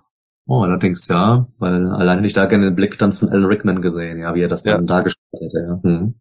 Mit so einer schönen Fahr Generell äh, Kamerafahrt nach oben. Generell für mich auch der beste Schauspieler am Set. Alan Rickman war fantastisch. Mhm. Großartig. Ja, Janis, hast du noch was zu Snape zu sagen? Wie gesagt, es waren ja eigentlich relativ kurze Auftritte jetzt in diesem Film, ja, im Vergleich zu den ähm, Auftritten, die er dann später noch gehabt hat, ja. Ja, es war von Anfang an war es mein Liebling. Erst einmal, weil er so düster rüberkommt, er auch sehr undurchsichtig rüberkommt. Und ich finde es gut, was dann letzten Endes seine endgültige Geschichte bei dieser Sache war, dass er so, so, so gewichtig für das alles war. Und hier ist es tatsächlich so, dass dabei fast gar nichts rüberkommt. Mhm. Was ein bisschen schade ist. Mhm. Ja. Weil solche Charaktere, die nimmst du natürlich und machst da irgendwas mit. Aber ich finde, ja, so, man muss ja die Geschichte auch irgendwo als Ganzes betrachten und da kommt er dann natürlich sehr gut bei weg. Ja. Das hat mich sehr versöhnt. Das ist für mich der beste Charakter. Er ist besser als Voldemort, er ist besser als Harry. Ähm, ich finde ihn sogar besser als Grindelwald. Mit Abstand. Ja. Wo ich Grindelwald besser finde als Voldemort. Äh, aber das ist, steht natürlich auf einem anderen Blatt. Mhm. Ich denke einfach, ja, es, das ist schwierig, es ist schwierig, das Ganze ein bisschen zusammenzufassen. Man hätte mehr mit ihm machen sollen, mehr mit ihm äh, auch hier, also vor allem jetzt hier in diesem Film auch äh, spielen sollen. Auch im, im späteren Verlauf macht man viel zu wenig mit ihm als äh, neuen Schulleiter. Äh, Das geht in den Film auf jeden Fall ziemlich unter, das stimmt. ja. ja. Auf jeden Fall, ja. Ja, gut. Also der Film, wie gesagt, geht ja schon zweieinhalb Stunden. Ich finde, das passt schon so. Ich, ich, ich will da jetzt auch nicht sagen, weil ich kenne die ganze Geschichte. Das wäre jetzt einfach unfair, hier zu sagen, ja, hier kommt er dann wirklich ein bisschen viel zu kurz, wenn dann hinterher in der gesamten Geschichte er einen wirklich essentiellen, vielleicht sogar den essentiellsten äh, Part in der Geschichte von Harry Potter hat. Das Mhm. wäre dann ein bisschen unfair. Ja, auf jeden Fall. Mhm. Genau, ähm, Stichwort Grindelwald Voldemort. Ähm, jetzt in dem Film ist ja auch das erste Mal das Wort Schlammblut gefallen, was ja Draco dann zu Hermine sagt, um sie zu beleidigen. Und dann wird ja auch erläutert, woher der Ausdruck überhaupt kommt, dass es ja halt ein Schimpfwort ist ja für muggelstämmige Zauberer, also die keine äh, Zauberer als Eltern haben. Und eben auch ja, dass es ja, wie ich ja schon in der Zusammenfassung erwähnt hatte, ja, also weil das Credo von Salazar Slytherin war, dass ja nur Reinblüter überhaupt Zauberer werden dürfen. Ähm, ein Credo, was ja dann eigentlich ähm, Lord Voldemort ähm, aufgenommen hat, sich dem verschrieben hat, obwohl er selbst nur ein Halbblüter ist. Ja, weil er auch von einem Muggelvater abstammt, wie er selbst gegenüber Harry einräumt. Ähm, Ja, aber warum, das ist ja dann die Frage, äh, verschreibt er sich dem dann? Dann müsste er ja quasi sich, äh, auch sich selber hassen irgendwie. Macht ja keinen Sinn. Naja, selbstzerstörerische Tendenzen hat er auf jeden Fall. Ich meine, hallo, der hat seine Seele in, in zig Stücke ge gesprengt, wenn man so möchte. Mhm. Äh, natürlich mit dem Ziel, dass er, äh, dass er unsterblich wird, aber äh, ich meine, Selbsthass ist da mit Sicherheit in irgendeiner Form ein Stück weit dabei. ja, Ist ja häufig ein Grund, weswegen Charaktere überhaupt äh, sich in irgendeine Richtung bewegen, die negativ ist. Also zum Bösen hin bewegen, weil sie sich selbst hassen. ja. Ja, ist halt generell interessant, also weil, wie gesagt, das sind so, finde ich, so, so kleine Sequenzen, die dann eigentlich so im Großen und Ganzen dann auf einmal äh, dann so einen Aha-Effekt auslösen. Ja, weil eben klar die Gilde der Todesser sich ja vor allem dem verschrieben hat, ähm, ja, Tod allen äh, Schlammblütern, allen muggelstämmigen Zauberern. Ähm, und ich meine, gut, Voldemort ist ja zumindest zur Hälfte muggelstämmig, Severus Snape ist zur Hälfte muggelstämmig und trotzdem, ich sag mal, ähm, wird einerseits Snape jetzt in der Gilde der Todesser geduldet, gleichzeitig also ähm, erkennen sie Voldemort als ihren großen Anführer an. Ja, Ja, es hat so Das ein bisschen, ich weiß nicht, ob das so ein bisschen abgeguckt ist wie äh, äh, von Hitler. Hitler war ja auch kein Deutscher. Hm. Also quasi kein Ja. Arier. Genau. Daran habe ich auch denken müssen. Also ich finde, die Analogien passen schon. genug Ja. hast du ja genau sowas aus, aus der Realität als Grundlage für deine Hm. Geschichten. Insofern Star Äh, Wars. Ja, ja, das, das, es passt halt äh, äh, sehr, sehr gut. Äh, und damit hast du natürlich automatisch ein antagonistisches äh, Feindbild, sag ich jetzt einfach mal auch geschaffen. Ich meine, du hast jetzt hier, ähm, wir hatten schon Sklaverei mit den äh, Elfen, Hauselfen, Mhm. Was tatsächlich in den Büchern noch viel, viel größer ist. Da haben sie sogar eine, eine Gegenbewegung, Belfer, befreit alle Elfen. ähm, und äh, dann hast du jetzt hier noch äh, den Rassismus, der im Prinzip damit reingemischt wird. Also es ist schon ziemlich, äh, äh, es geht schon ziemlich unter die Haut, muss man sagen. Thematisch. Mhm. Absolut, ja. Ja, dann wollte ich noch mal kurz irgendwie gleich auf zwei Charaktere zugleich zu sprechen kommen, Dumbledore und Hagrid, die jetzt auch, ich sag mal, jetzt nicht so äh, die große Rolle hatten in dem Film, aber dann auch, ich sag mal, entscheidend ähm, ja zum Ende beigetragen haben, weil in ähm, Hagrids Hütte, wo ja einerseits Hagrid dann verhaftet wird, weil ihn erneut verdächtigt, die Kammer geöffnet zu haben, ja, und dann ähm, setzt ja, wie sich herausstellt, Lucius Malfoy äh, die übrigen Mitglieder des Schulrates unter Druck, ähm, um für Dumbledores Suspendierung als Schulleiter zu stimmen. Mhm. Äh, und Ron und Harry haben ja den Tarnumhang äh, übergestülpt und äh, beobachten das Ganze ja in der Hütte vermeintlich unsichtbar. Aber sowohl Hagrid als auch Dumbledore wissen, dass sie da sind. Und deswegen gibt ja ähm, erst Dumbledore den entscheidenden Hinweis, ja, wenn einer wirklich Hilfe braucht, wird er sie auch erhalten. Die Hilfe kam ja auch in der Kammer dann, eben in Form von Fawkes. Wo sich herausstellt, er ist ja nur deswegen Harry erschienen, weil der sich ja dann gegenüber Tom Riddle für Dumbledore so eingesetzt hat und ihm halt eben dann die Treue erwiesen hat. Ähm, und Hagrid gibt den entscheidenden Hinweis, ihr braucht nur den Spinnen zu folgen, wenn ihr die Antwort haben wollt. Und da sind sie eben dann zu Aragog gelangt, der halt eben ganz klar sagt, Hagrid hat die Kammer niemals geöffnet und ich bin auch nicht das Monster. Also da waren sie dann auf einmal alle beide gleichzeitig Schlüsselfiguren, aber ich habe mich gefragt, okay, äh, Ron und Harry sind unsichtbar und trotzdem haben die beiden also ihre Anwesenheit zumindest gespürt, ja. Hm. Nee. Das ist bei ähm, Dumbledore der Fall, aber es war doch Hagrid selber, der ihnen gesagt hat, verschwindet. Also Dumbledore kann die beiden wohl sehen oder spüren, dass sie da sind. Ja. Ne? Und, äh, ja. Nee, kann sein, dass du recht hast. Genau, kurz bevor dann ja äh, Horace Luckhorn und äh, Lucius auftauchten mit äh, Dumbledore. Genau. Michael, kannst du es bestätigen? Haben dann genau Ron Harry noch mit Hagrid gesprochen und dann haben sie sich erst also dann unter den Umhang begeben? Sie hatten mit ihm gesprochen und hatten sich, soweit okay. ich weiß, dann darunter versteckt, als da jemand gekommen okay. ist. Dann ah, war das jetzt aus der falschen Erinnerung heraus. Okay, klar, also er wusste, dass sie da sind. Dann war das jetzt nichts so Ungewöhnliches. Nur bei Dumbledore natürlich, der konnte sie ja definitiv nicht sehen, ja. Er hat sich aber mit Sicherheit gedacht, dass da äh, noch jemand im Raum gewesen sein dürfte. Ich meine, es ist ja auch nicht ein Zufall gewesen, dass Harry äh, diesen Tarnmantel gekriegt hat. Mhm. Harry Potter ist sowieso einer, der als Junge sehr viel Hilfe gebraucht hat, um diese Abenteuer zu überstehen. Und es war immer irgendwo einer aus aus dem Off heraus, äh, ich sag mal, im Wrestling nennt man das den Safe machen, dass dann plötzlich da einer auftaucht und eingreift zugunsten äh, dessen, den er helfen möchte. Das ist bei Harry Potter unglaublich, der, unglaublich viel der Fall gewesen. Das ist mir schon ein bisschen negativ aufgestoßen. So die ersten drei Filme dachte ich mir, ja, das passt schon, aber je älter er wurde, dachte ich mir, jetzt reicht's aber auch, jetzt muss er aber auch langsam mal irgendwie alleine klarkommen. Also später, äh, ich meine, das zeigt natürlich auch wieder so ein bisschen die Charakterentwicklung. Später siehst du natürlich, dass er dann zum Beispiel auch wirklich aktiv wird, äh, dann den Orden des Phönix zum Beispiel äh, zum Leben wieder erweckt ähm, und auch anführt und dann tatsächlich auch äh, Mitschüler trainiert.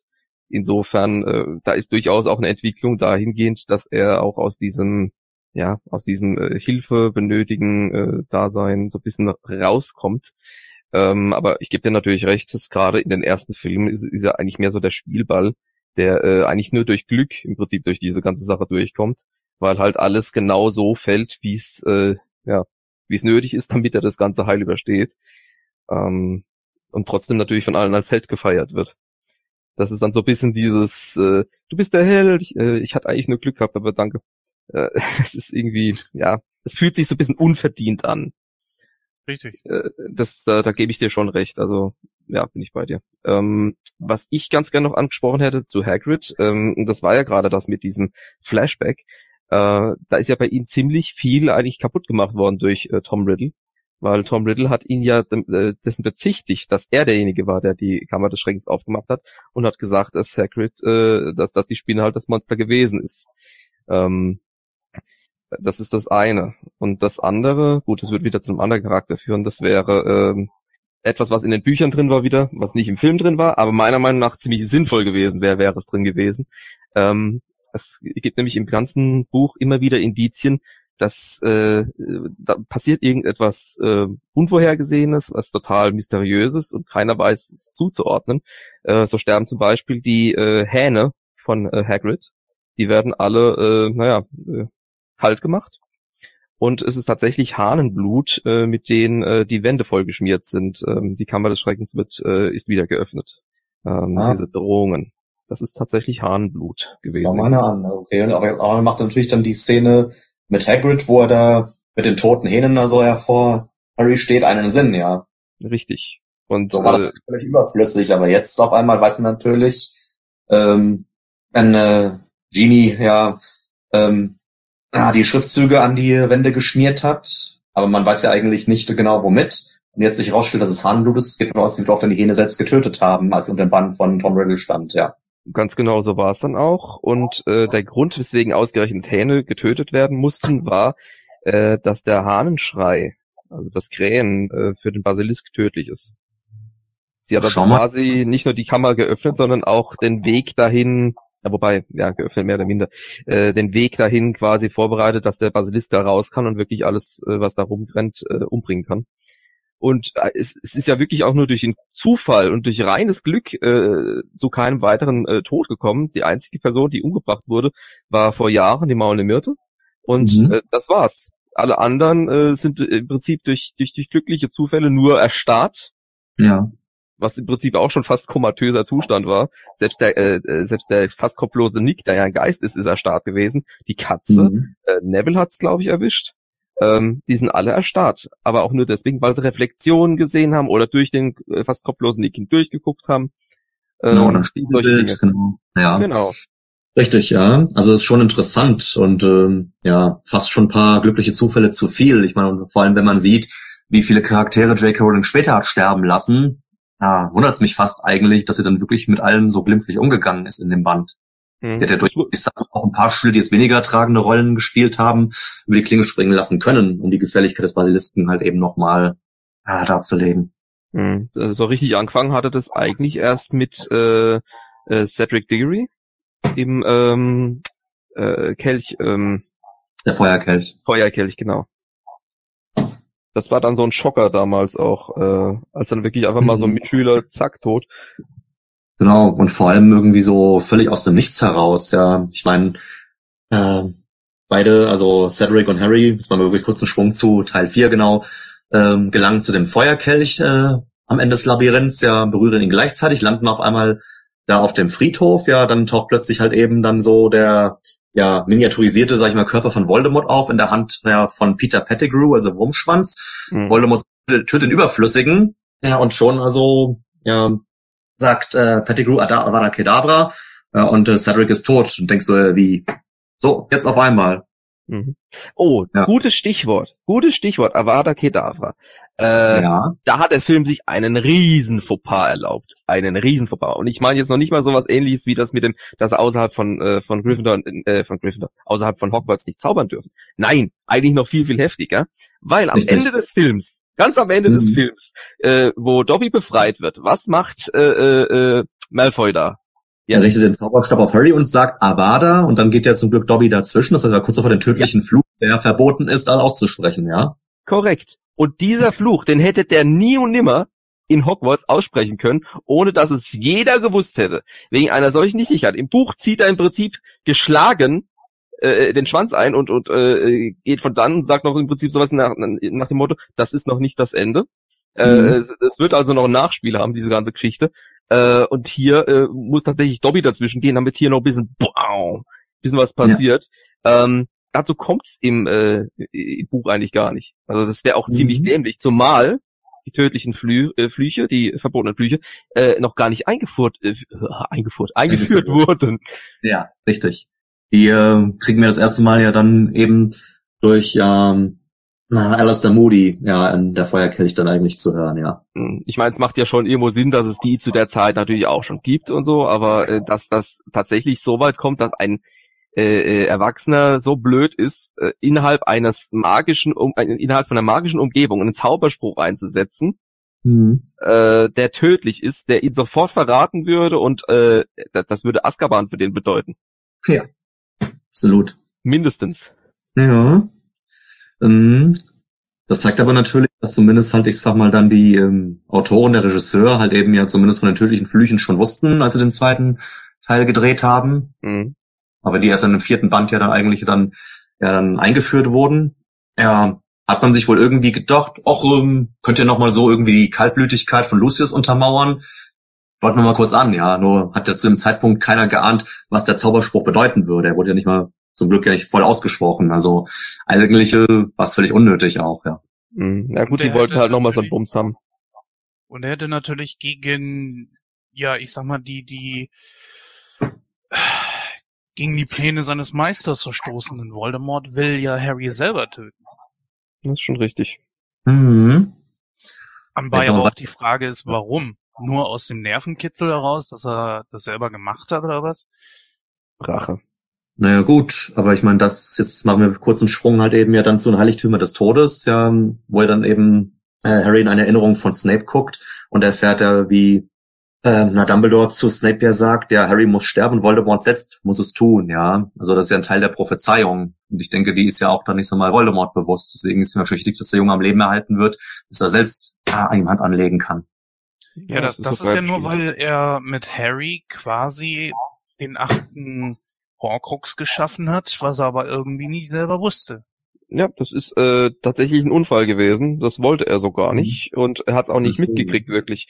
Insofern ist es eigentlich äh, doch ganz witzig, dass er im Prinzip ihm die Schuld gibt, äh, dem Kind die Schuld gibt, dass er zu diesem Häufchen äh, nichts geworden ist, Mhm. äh, so dass viele sogar dachten, er wäre tot. Ähm, und Harry ja deswegen als als als Held gefeiert wird in dieser Welt. Äh, er ist ja der derjenige, der den äh, dunklen Lord bezwungen hat, und zwar als Baby Mhm. dass er es in Wirklichkeit einfach nur einen, Teil, einen riesigen Teil von ihm aufgenommen hat in sich und deswegen ja auch se äh, seine Gedanken und Gefühle und, und so weiter auch spüren kann. Ähm, Mhm. das, das wird ja sehr früh schon eigentlich angedeutet, aber alles macht ja später erst wirklich Sinn. Also das ist schon sehr, sehr gut durchdacht und ähm, äh, die, die, wie die Puzzleteile sich am Ende wirklich zusammenfügen, um das Gesamtbild zu bilden, das ist schon ziemlich geil. Ja. Deswegen vorhin die Frage, ob das von J.K. Rowling von Anfang an so geplant war. Entweder hat Ja. sie da, ich, ich weiß es nicht, es ist, belassen wir es dabei, es ist gut gemacht. Ja, aber gibt es noch eine weitere Szene im Feuerkelch, also als Voldemort ja dann wieder aufersteht ähm, und äh, Pettigrew ja dann auch ähm, ähm, Harry ja also dann äh, mit dem Dolch ja also den Arm schneidet und äh, dann sagt ja Blut des Feindes mit Gewalt genommen oder sowas, ja, ist ja auch dann notwendig für diese magische Tinktur, um Voldemort halt wieder auferstehen zu lassen. Vielleicht ist das auch noch einer der Gründe, warum man Harry unbedingt am Leben lassen wollte, weil er halt eben, ja klar, der erklärte Todfeind von Voldemort ist und der einzige ist, dessen Blut ihn auch wieder zum Leben erwecken kann. Mm, Ja, das macht natürlich Sinn. Hm. Ähm, wie fandet ihr Ginny Weasley? Ich meine, die war ja zu dem Zeitpunkt ja auch noch ein Kind und hat ja trotzdem jetzt auch eine sehr tragende Rolle in dem Film gespielt. Äh, Dadurch, dass sie halt eben jetzt ja dann das Tagebuch von Riddle zugesteckt bekam von Lucius, ja, und dann ja, all die Sachen gemacht hat, um letztendlich dann ja Harry halt in die Kammer ja, zu Tom Riddle zu führen. Ähm, als äh, was ich interessant fand, äh, als dann ja Harry ins Haus der Weasleys kommt und sie sieht ihn, dann läuft sie erstmal also erschrocken davon. Ähm, ich habe jetzt halt leider ich mal so deren Beziehung zueinander aus dem ersten Teil nicht mehr im Kopf. Ich glaube, da gab es noch keine wirkliche, aber vielleicht war sie schon damals irgendwie von ihm angetan, hat ihn angeschmachtet und dann war sie vielleicht erstmal geschockt, ihn auf einmal zu sehen, hat dann vielleicht auch Scham oder sowas, dann erstmal die Flucht ergriffen, weil näher gekommen sind sie ja wirklich erst später dann. Aber ja, es war interessant, dass man jetzt quasi eben ausgerechnet so ein, ein kleines Mädchen auserwählt hat. Ähm, ja, ähm, all diese Taten jetzt. Hm, Auserwählt würde ich das jetzt nicht nennen. Er hat's ja lediglich bei den Weasleys in diesen Eimer reingesch äh. Ähm, ob das jetzt wirklich, also ich glaube letzten Endes war es mir egal, wer das jetzt wirklich kriegt von denen. Ja, ich meine auch eher J.K. Rowling, dass sie sich Ach so. entschieden hat, Genie diese Rolle übernehmen zu lassen. Das hätte ja auch genauso gut Ron selbst oder einer seiner Brüder sein können oder sonst ein anderer Schüler. Ist doch aber umso heftiger, dass dieses unschuldige kleine Mädchen dazu äh, äh, im Prinzip missbraucht wurde. Äh, so viele Schandtaten im Prinzip zu begehen, dann du hast automatisch natürlich auch wieder, äh, niemand wird sie verdächtigen. Niemand wird auf die Idee kommen, sie zu verdächtigen. Ähm, Weswegen du am Anfang natürlich die ganze Zeit, ja, das ist Malfoy, das ist Draco Malfoy. Nein, das ist Snape. Das ist, äh, vielleicht ist es doch Lockhart. Du weißt es nicht, ne? Du, du, es gibt so Mhm. viele verschiedene Möglichkeiten. Ich meine, Lockhart ist auch sowas wie, äh, in gewisser Weise hat er auch so ein bisschen die Funktion, dass er äh, ähnlich wie Quirrell im ersten äh, äh, Film ja ein neuer Lehrer quasi ist und äh, die neuen Lehrer bringen immer so ein bisschen frischen Wind mit rein. Wer weiß, ob da nicht vielleicht ein Lehrer da ist, der vielleicht sogar eine Kammer des Schreckens aufmachen würde. Das war ja dann auch so ein möglicher Verdächtiger. Und am Schluss ist es dieses kleine rothaarige Mädchen, äh, das tatsächlich Harry anschmachtet. Was im Übrigen auch äh, im Buch nochmal untermalt wurde, denn er bek äh, Harry bekommt einen Liebesbrief am Valentinstag. Mhm. Und Absender unbekannt. Also es ist so, ne, es, ist, es sind solche, solche Indizien, die dann im Prinzip auch schon eingestreut werden. Mhm. Ähm, also das finde ich schon ganz gut. Eine Sache finde ich nur ziemlich schade. Äh, sie wird ein bisschen auch als Charakter weggeworfen im Film. Ähm, ich meine, sie im Hintergrund zu halten macht Sinn. Nur nachdem es klar ist, was äh, sie für eine Rolle spielt und nachdem sie aus diesem, ja, aus der Kammer des Schreckens rausfliegen, rausgeflogen werden, ist sie nicht mehr im Film drin. Dann ist die komplett weg. Im Buch gab es eigentlich eine Szene, da wird sie von den Eltern, die natürlich mitbekommen haben, dass da schon was schiefgegangen ist, in Empfang genommen. Äh, Im Prinzip fliegen die raus, es gibt einen Schnitt und dann siehst du im Prinzip nur noch äh, Ron und Harry, wie sie im Prinzip zu, äh, zu, zu Dumbledore gehen und äh, dem nochmal Rede und Antwort stehen. Von ihr ist nicht mehr die Rede. Ja. Ja, hallo, das Mädel ist, müsste traumatisiert sein ohne Ende. Es spielt aber keine Rolle, weil, äh, hey, es geht um Harry Potter. Das finde ich schwach. Dass das rausgelassen Mhm. wurde, finde ich schwach. Mhm. Na ja, gut. Was dran? Was sagst du dazu, Jens? Ja, wenn es denn irgendeine Folge, also ich, ich denke einfach mal, man hat sich da nicht so wirklich Gedanken drüber gemacht, weil es ja jetzt auch nicht so wichtig für den für die Handlung gewesen ist. Wisst ihr, ich habe eigentlich, ich habe ja vor den Filmen keine Ahnung von Harry Potter gehabt. Ich wusste, was die Grundthematik ist, das war's. Und ich habe eigentlich immer gedacht, er und Hermine würden zusammenkommen, wie es ja ziemlich oft der Fall ist, dass er der Held das äh, Mädel kriegt und dass das jetzt hier die Schwester von Ron ist, hätte ich nie gedacht. Das war eine ziemliche Überraschung im, im späteren Verlauf der Filme. Ja, natürlich. Aber ich denke einfach, es ist einfach auch der Zeit geschuldet. Ich weiß nicht, wie es im Extended Cut ist. Vielleicht ist das ja auch noch drin. Äh, was genau meinst du?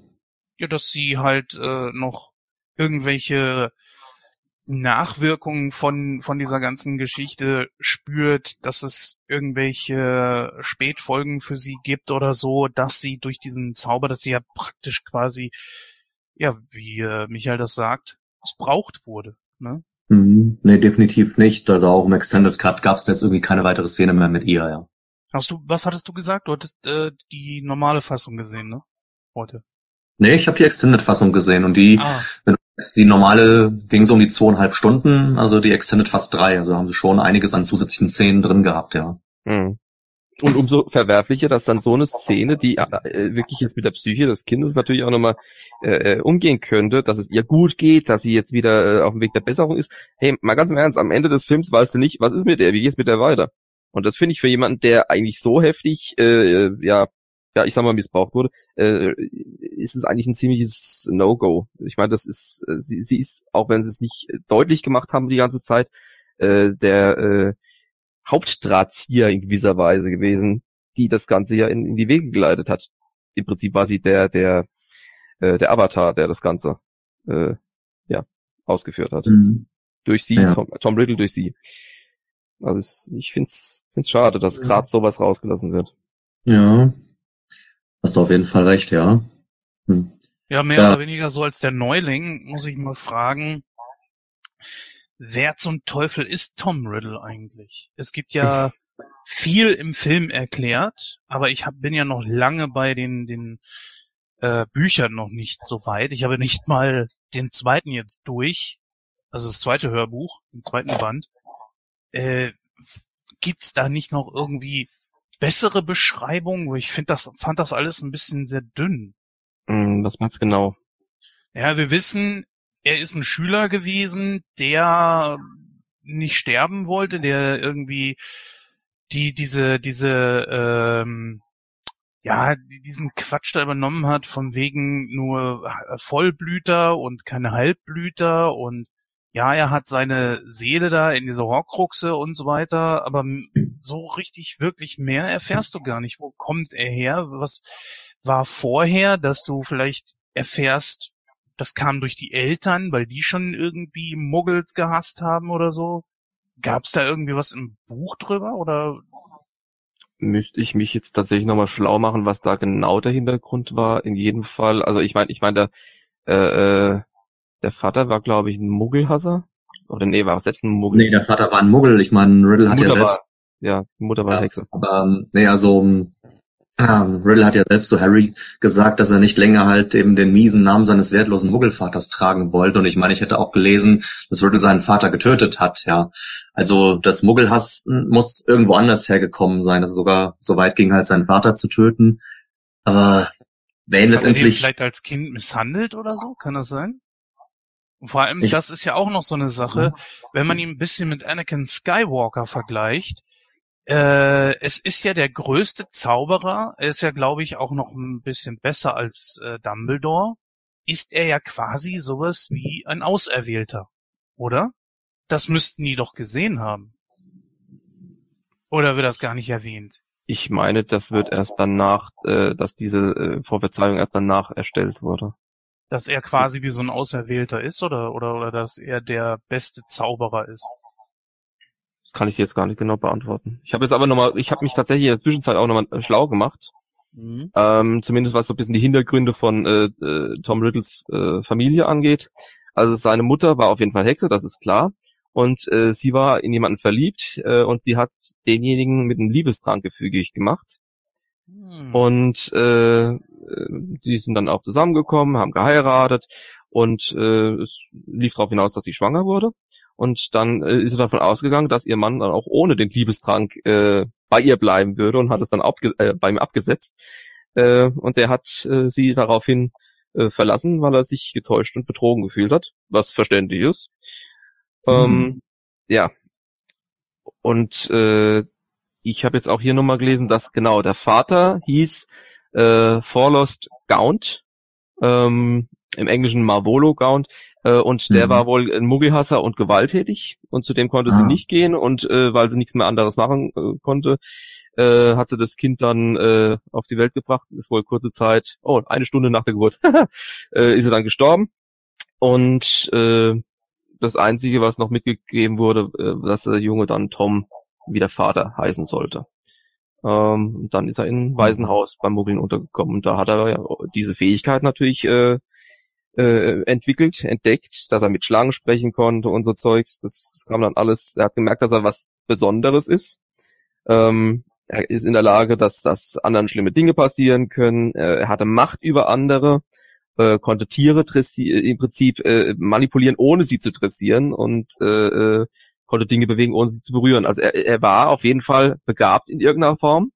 Und das hat tatsächlich äh, den, denjenigen, die für ihn äh, zuständig waren, Sorgnis bereitet. Und deswegen kam dann irgendwann Albus Dumbledore dann natürlich ins Waisenhaus und ähm, äh, hat sich seiner angenommen. Und das hat dann auch dazu geführt, dass er nach Hogwarts kam und wurde da tatsächlich sogar Vertrauensschüler. Er war sehr beliebt, äh, war ein Musterschüler und hat dann aber wohl in, äh, ja, im Prinzip dann auch sehr viel über seine Vergangenheit rausgefunden und äh, hat sich mehr und mehr damit beschäftigt mit dunkler Magie. Ähm, was die genauen Beweggründe sind, äh, das, das wird, glaube ich, jetzt einen Rahmen sprengen, glaube ich auch. Mhm. Ähm, ist denn eigentlich eindeutig erwiesen aufgrund seiner Fähigkeiten, dass er der Erbe von Slytherin ist oder hält er sich einfach nur dafür? Ähm, er wird wohl als Erbe Slytherins gehandelt, ja. Mhm. Und das hat ja im Prinzip dann ihn auch dazu äh, bewegt, sich mit äh, der, der Kammer des Schreckens äh, zu beschäftigen. Ähm, und da hat ja dann auch, und das fand ich im Film eigentlich sehr schön dargestellt, ähm, wie äh, er aus äh, Tom Riddle dann äh, äh, Voldemort im Prinzip als Anagramm umsetzt. Ähm, war das im Buch jetzt nicht so? Doch, doch, das war im Buch auch so. Das war Gut, sogar ja, nee, schön abgetrennt. War gut gemacht. Ja, also nee, fand ich auch sehr gut. Ist natürlich blöd, dass es halt eben jetzt klar in der deutschen Übersetzung nicht so hundertprozentig stimmig ist. Ich meine, aus Tom Marvolo Riddle kannst du halt schön I am Lord Voldemort machen und dann Mhm. hast du halt schon Tom Wallace Riddle gemacht und dann ist Lord Voldemort, ja. Das ist Genau. halt nichts hundertprozentig, ja. Irgendwie mussten sie es lösen. Ich finde, es ist eigentlich ganz okay. Ja. Ähm, ja, Warlost, Voldemort, irgendwie müssen sie das V reinkriegen. Keine Ahnung. Ja. Ja, nee, äh, fand, fand ich aber sehenswert. Und äh, was ich besonders cool fand, war natürlich, wie die Kammer des Schreckens selbst dargestellt wurde. Das fand ich richtig, richtig geil. Also das war so Mhm. für mich auch wirklich das Highlight des Films. Äh, Ja. Und der äh, Basilisk war äh, sehr bedrohlich dargestellt. Also das, das fand ich Ja. wirklich, wirklich Mhm. gelungen. Ja. Und ich sag mal, auch halt eben dann so ein, ja, ein Riesenkopf von Salazar Slytherin Mhm. ja, am, am Tor zur Höhle, wo die Schlange rauskommt, ja. Also super dargestellt. Und ähm, also ich weiß noch damals, also die Szene eben, wo sich Riddle als Voldemort offenbart, das war halt schon erstmal so ein Schockeffekt. Da hatte ich jetzt nicht unbedingt mit gerechnet, ja. Hm. Vor allem, wenn man das Ganze im Ding komplett, im kompletten Kontext sieht, ist es natürlich umso heftiger. Äh, sorry, Jens.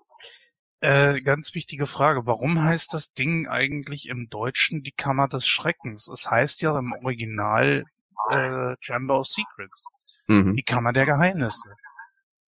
Naja, was klingt bedrohlicher? Das ist mit Sicherheit auch der Hauptgrund, Hm. das Bedrohliche einfach so ein bisschen deutlicher zu machen. Also, ich meine, klar, über- wenn man es jetzt ganz genau nimmt, müsste man es eigentlich die äh, Kammer der Geheimnisse nennen. Aber äh, Geheimnisse la- laden ja ein, die möchte man rausfinden. Kammer des Schreckens, das hat eher was, an, was Neg äh, Negatives und da möchte man doch eher Abstand von halten. Irgendwas Gefährliches, Bedrohliches lauert dort. Ähm, kann natürlich auch einladend sein, ne? Also, oh, was Spannendes, ein Abenteuer, lasst uns das rausfinden. Eigentlich Ähm. ist es ja nicht wirklich eine Kammer, es ist ja mehr eine Höhle, ne? Wäre nicht Höhle des Schreckens besser gewesen? Oh. Also ich fand's fand, hatte eher was von von Katakomben, ne, so was in der Richtung. Ja, Ja. das stimmt. Mhm. Aber schon spannend, ja. Äh, da du Jens von ja auch Ron und Hermine erwähnt hast, also ich meine jetzt in dem Film, da konnte man überhaupt noch nicht ahnen, dass die beiden mal ein Paar werden würden. Man siehst du direkt so halt in der Schlussszene dann im, im Speisesaal, ähm, äh, Hermine ist aus der Erstarrung erwacht, der fällt sofort also Harry in die Arme und Ron gibt sie einfach nur so distanziert die Hand, ja. Bei sie es ja allerdings in den späteren Filmen ist, die sehr eifersüchtig wird, ne? So ist es, ja. Also schon interessant, ja. Also erstmal per se ein Widerspruch, aber ich meine, es soll ja vorkommen, dass man ja später voneinander Gefühle entwickelt, wenn man sich davor eigentlich gar nicht so richtig leiden kann, ja. Und das ist halt auch eine interessante Ent- Entwicklung bei den beiden, wenn man das jetzt über die Filme halt eben dann verfolgt, ja. Mhm. Was was sogar am Ende nochmal auf die Probe gestellt wird. Mhm. Also ganz von der Buchreihe. Das ist richtig, Was ja. passierte da? Was passierte da? Also am Ende sind die beiden ja in einer Streitigkeit auseinandergegangen und äh, Harry hatte dann, glaube ich, was Harry? Ich meine, Harry hatte dann auch Visionen, wie er und äh, Hermine dann auf einmal zusammenkommen. Das wollte er nicht, weil er sieht sie eigentlich nur als Freundin und nicht als seine Freundin. Ähm, ich weiß gar nicht mehr, was der genau Beweggrund war. Warum haben wir die verstritten? Ähm, das war, als sie zu dritt unterwegs waren, um nach den Horcruxen zu suchen. Genau. Und da sind sie ja, glaube ich, in Streit geraten, weil es Ron irgendwie zu viel wurde. Er hat sich dann quasi abgeseilt von den anderen beiden, ja. Und ich meine, er hätte in der Zwischenzeit selbst äh, irgendwas gefunden. Wer Harry oder, oder, Nee, nee, Ron. okay. Ja, kann ja alles sein.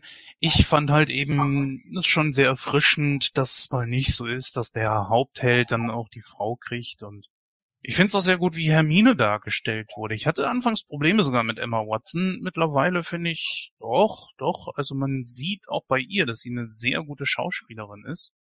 Hat jemand von euch äh, die Schöne und das Biest gesehen? Nein, Nee. hab ich auch nicht vor. Warum? Erstens, ich kenn's Original. Ich mag es nicht, dass äh, dieser, die, diese generell dieser Trend, ich muss etwas, was es schon gibt, einfach nochmal neu aufgießen, sei es mit Schauspielern oder digitaler Natur, wie beim König der Löwen. Zugegeben, den habe ich mir angetan. Ähm, aber ich, ich, ich bin auch der Meinung, dass sie als äh, Belle optisch und, äh, und auch generell, also äh, eigentlich muss man wirklich sagen, eigentlich sind die Charaktere, es sind ja alles französische Namen. Belle ist ja wirklich die Schöne. Ähm, ich, ich, sie passt für mich auch optisch einfach nicht rein. Das mag sein, dass sie schauspielerisch auch in dem Film eine Bombenleistung abgibt, aber wenn ich sie vor Augen habe, ich sehe halt Hermine. Äh, und das, das, es, es funktioniert für mich einfach nicht. Ich komme da nicht da, äh, da, dahinter. Und dann, wie gesagt, also verstehe. da ich es eh nicht vorhab, von vornherein äh, habe ich so eine gewisse Antipathie gegen diese Entwicklung, die bei Disney da läuft in, der, in, in Hinsicht Neuverfilmung. Brauche ich nicht. Naja, was heißt Neuverfilmung? Also wenn du die Elliot anguckst, das ist schon mal ein ganz eigener Film für sich. Das ist eine ganz, man hätte es anders nennen können. Das ist klar. Aber Neuverfilmung ist ja nichts Neues. Da- Das definitiv nicht, aber wir reden hier von äh, Klassikern, die von derselben Firma neu umgesetzt werden. Das ist ja nicht sowas wie bei ähm, The Thing aus, aus ich glaube 60er, 70er war es, äh, was dann jetzt in den 80ern nochmal verfilmt wurde und dann ist das Remake tatsächlich nochmal besser als das Original. Also das, das, das hast du jetzt meiner Meinung nach in dem Moment nicht. Wir reden von einem zeitlosen Klassiker in Animationsqualität und mal ganz ehrlich, in einer sehr hohen Animationsqualität. Deswegen, ja, nee, ich, ich, ich kann mich damit nicht anfreunden. Äh, äh, wie gesagt, ich habe mir äh, vor kurzem König der Löwen angetan und äh, muss sagen, äh, nö, ich, ich hätte mir die Zeit äh, für was anderes aufheben können. Ähm, ich kenne das Original, das Original finde ich leider um Längen besser. Da kommt äh, das Neue einfach für mich nicht mit. Aber gut, äh, das geht jetzt thematisch etwas zu sehr, glaube ich, in eine andere Richtung. Ja. genau. Ja, ähm, die Charaktere haben wir soweit durch. Es sei denn, ja gut, hat noch jemand irgendwie was Besonderes über Harry zu verlieren? Ich meine, das war jetzt quasi der zweite Film der Reihe mit ihm. Man sieht eine erste Entwicklung, die ist noch lange nicht abgeschlossen. Und ähm, Jens, du hast ja auch gesagt, hm, ja, es ist ja eine Zeit lang erstmal so, dass immer wieder eigentlich es immer etwas gibt oder jemand, was ihm zur Hilfe eilt. Und er trotzdem wird er dann so als der große Held gefeiert. Und äh, dann gibt's ja auch so dann im Büro von Dumbledore die eine Szene, wo ähm, Lucius ja dann so verächtlich sagt, ja, wollen wir doch hoffen, dass dem jungen Potter immer wieder gelingt, ähm, alles zum Guten zu wenden. Und er darauf sagt, ja, keine Sorge, das schaffe ich. Wirkt natürlich für so einen kleinen Jungen in dem Stadium auch ein bisschen arrogant, aber Claire wollte natürlich schlagfertig gegenüber Lucius dann wahrscheinlich auch rüberkommen, ja. Äh, wie seht ihr so seine Darstellung und auch im Hinblick auf seine weitere Entwicklung? Ja, Michael, antworten du dann erstmal. Ja, ja, ich meine, äh, im Prinzip haben wir das eigentlich schon ganz gut aufgedröselt. Ich, ich bin jetzt nicht der Meinung, dass er die herausragende schauspielerische Leistung hier gezeigt hat, die er, was er eigentlich könnte. Ähm, auch charakterlich ist jetzt nicht so viel Entwicklung zu ver, vermelden jetzt in dem Film. Ähm, beziehungsweise auch im Buch ist es jetzt hier ein bisschen weniger. Das, ja, ich sehe ihn in erster Linie eigentlich mehr so als neugierigen Spielball äh, mit einer ordentlichen Portion Glück und den richtigen Freunden. Also es ist er ist halt der Hauptcharakter und ich, ich muss leider sagen, oft genug ist es so, dass der Hauptcharakter mit der langweiligste ist, der in der Story vorhanden ist. Äh, es ist bei vielen Superhelden ähnlich. Also insofern, da bist du froh, wenn du einen coolen Gegner hast. Also ja, nee, ähm, er ist natürlich Sympathieträger, durch dessen Augen du das Ganze wahrnimmst. Ähm, das ist eigentlich so das Wichtigste. Ähm, ja, also ich, ich, ich weiß nicht, ich, ich kann nicht wirklich viel dazu mehr sagen, als wir, als wir schon gesagt haben. Jens. Puh. Ja, ein paar Sachen schon. Man hätte noch ein bisschen mehr so von der Familie rausholen können, wo er lebt. Wie heißen die nochmal mit Nachnamen? Hier sein Dursleys. Äh, Dursleys. Dursleys, danke. Da hätte man noch mehr rausholen können. Es ist natürlich auch unverständlich, warum er da wieder hin zurückgeht, äh, weil jeder auch äh, zum Beispiel Hagrid weiß ja auch, wie das da für ihn ist. Er hätte dann auch dort bleiben können. Dass die ihn wieder dahin zurückschicken, was macht das aus den Charakteren der Schule? Hagrid, hm. Dumbledore und so weiter, was macht das aus denen? Das äh, muss man dann wieder von Seiten der Bücher sehen und auch so ein bisschen von dem, was drumherum natürlich auch äh, Theorie, an Theorien da ist. Also es ist auf jeden Fall so, dass ähm, die Dursleys natürlich diejenigen sind, die seine Erziehungs äh, im Prinzip seine Familie, die sind für seine Erziehung zuständig. Ähm, theoretisch müsstest du jetzt mit sowas kommen wie äh, gehst zum Jugendamt oder was in der Richtung, ähm, weil er weil er so schlecht behandelt wird. Äh, so wird es in echt laufen. Hier ist es halt so, dass er tatsächlich äh, wohl wissend natürlich bei denen auch gelassen wird, weil ähm, tatsächlich ist er in einer Art Schutz, äh, Schutzzone. Also dort vor Ort kann ihm nichts passieren. Da kann ihm keiner was anhaben. Ähm, das hat auch ein bisschen was damit zu tun, dass äh, seine Tante, die Petunia, ihn quasi aufgenommen hat gegen den Willen der anderen, ähm, also gegen den Willen von, von äh, Onkel Vernon. Ähm, also kannst du es dir wahrscheinlich auch so ein bisschen vorstellen, dass er ja als Horcrux äh, ja auch auf alles, was in seinem Umfeld ist, so ein bisschen auch negativen Einfluss hat. Und das stellst du jetzt mal vor, dass das jahrelang bei denen der Fall war. Kannst du dir vorstellen, dass, dass die dadurch äh, die negativsten Eigenschaften der Dursleys äh, immer stärker hervorgetreten sind über die Zeit, dass sie ebenfalls durch diesen Einfluss des Horcrux äh, ein Stück weit verdorben wurden. Ähm, ja, also ich, ich kann es ziemlich gut, also es passt für mich einfach ziemlich gut. Das Und deswegen sind die ja. Nein, in den Filmen natürlich nicht so. Hm. In den ja, Filmen natürlich so, Das ist das, woran, worum es mir natürlich geht. Warum geht er dahin zurück? Und warum schicken die ihn zurück? Das funktioniert doch so nicht. Das sind halt alles Details, da geht man halt im Detail nochmal äh, auf die in den Büchern drauf ein. Da kannst du dir einfach von dieser kompletten Welt und den Zusammenhängen einfach viel besseres Bild machen. Wie gesagt, also in dem Film haben sie jetzt auch schon komplett rausgelassen, dass es weitere Briefe gibt vom Ministerium, einfach deswegen, weil außerhalb der Schule gezaubert wurde und alle denken erst, es war Harry. Nee, es war ja nicht Harry, es war ja äh, tatsächlich Dobby. Ähm, und insofern, ja, droht ihm der Schulausschluss. Also was im Prinzip auch schon wieder im Interesse von Dobby ist, dass, dass er nicht wieder in die Schule zurückgeht, weil da die Gefahr lauert. Und, naja, gut. Äh, drehen wir uns im Kreis. Aber letzten Endes, ähm, Mhm. ja, ja.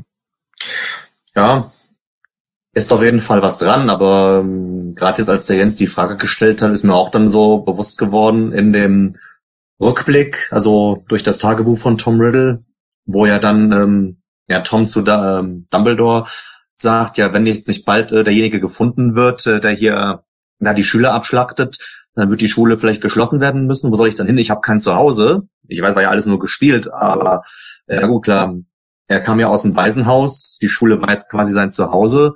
Das heißt, ich gehe von aus, er ist dann wohl auch in den Ferien immer in Hogwarts geblieben.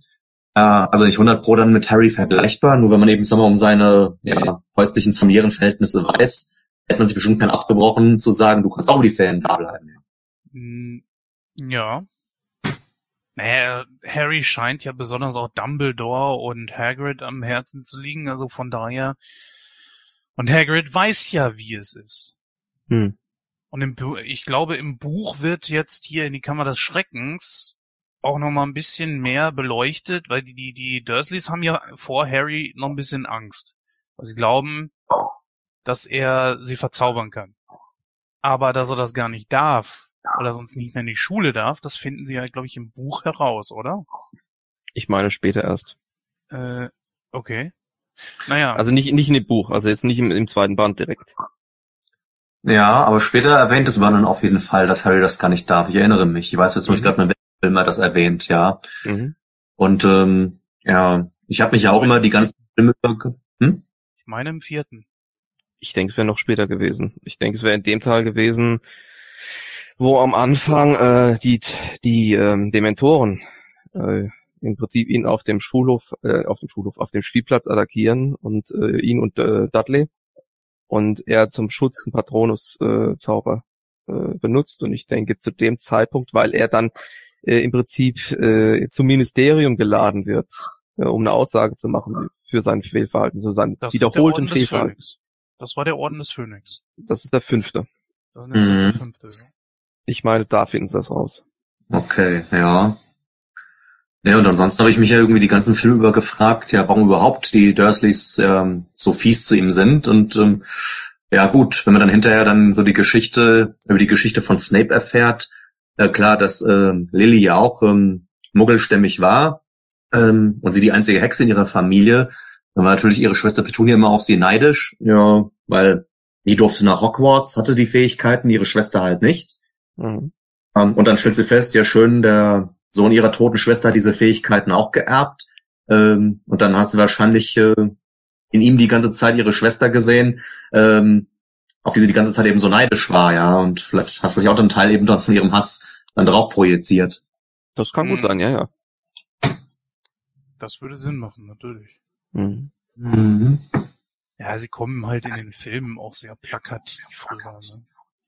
Muss ja irgendwo ein Stück weit. Ich meine, die meisten Charaktere in den Filmen äh, sind so ein bisschen plakativ dargestellt, weil äh, es natürlich für den Betrachter dann einfacher ist, in, in den Film reinzukommen. Da muss einfach ein bisschen oberflächlicher bleiben. Ich meine, Harry ist relativ, äh, ja, er ist naiv, äh, aber äh, interessiert und er ist äh, freundlich, äh, unvoreingenommen und so. Äh, das sind so positive Attribute, die der Charakter einfach mitbringt. Dann hast du Ron, der äh, der beste Freund ist. Ähm, Hermine, die ist einfach diejenige, die alles weiß. Und äh, ja, das ist im Prinzip das, so mit den äh, Attributen krieg, äh, kriegst du das einfacher an die Leute einfach abgedrückt, als zu sagen, ja, äh, Ron hat die und die Rätsel gelöst. Ron ist in den äh, Fällen wirklich unheimlich gut und das kann er gut und das kann er gut. Das kriegst du gar nicht mit. Das schaffst du nicht in einen Film einzufangen. Ne? Und deswegen äh, musst du es natürlich auch runterbrechen. Marco? Oh, ja. Oh, ist Jens rausgeflogen? Der Jet ist gerade weg. Upsa. Was Äh, war denn mit da? Ich würde sagen, er ist disappariert. Ja, Ho hoffentlich in der Winkelgasse gelandet, nicht irgendwo anders. genau. Ah, da ist er Hey, wieder. äh, ja, ich hatte gerade hier, äh, es hat geklingelt und dann wollte ich da schnell eben hin. Da war nämlich ein- was Wichtiges von der Post von meine, für meine Frau. Ach so, Ja, ich äh, dachte schon, du hättest Flohpulver benutzt. Nee, es war Ameisenpulver. Ah. so, genau. Zurück zum Thema. Ähm, ja, gibt's noch irgendetwas, was wir noch nicht besprochen haben? Irgendwas, was mir besonders am Herzen liegt aus dem Film? Bestimmte Szene oder sowas in der Richtung? Ich fand äh, das Design von der Kammer des Schreckens sehr gut. Diese, dieser Gang, wo diese ja, Köpfe von, von dem ähm, ähm, Salazar. Genau zum Beispiel waren oder auch die von dem Basilisken, diese, diese Schlangengeschichte, auch diese riesige Schlangenhaut, die dann auch nochmal wie, wie, wie äh, Ron darauf reagiert hat, boah, die muss ja noch so und so groß sein und so weiter, wenn das mal reicht. Das ist natürlich schon in dem Moment sehr beeindruckend. Die Darstellung von dem Basilisken fand ich sehr cool und das CGI für die Zeit doch top. Also da hat man an nichts gespart. Das macht dann nochmal umso mehr Spaß, dann das auch zu gucken. Ne? Wenn du jetzt heutzutage zum Beispiel sowas äh, anguckst wie Star Wars Episode 1, das, das, das wird schon grausig. Mhm. Oder auch Episode 2. Ich sag mal, so einen computergenerierten Yoda, oh nee. Mhm. Wo wir scheinbar so ein bisschen jetzt gerade Richtung Bewertung und so weiter driften, ähm, mich hätte mal interessiert, welche Wertung ähm, bei Nightcrow hat denn äh, der Stein der Weisen gekriegt?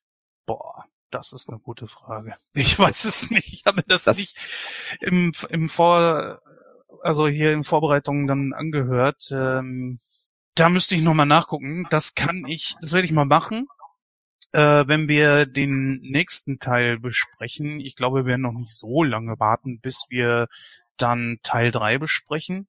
Mhm. Das ist doch dann äh, Der Gefangene von Gefangene von Azkaban.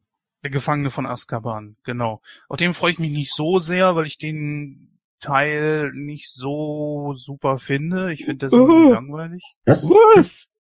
Für mich gehört er mit zu den Besten. Ja. Langweilig. Hallo, wir haben jetzt Zeitreisen mit drin. Das ist doch automatisch schon ein bisschen spannender. Naja, Werwölfe.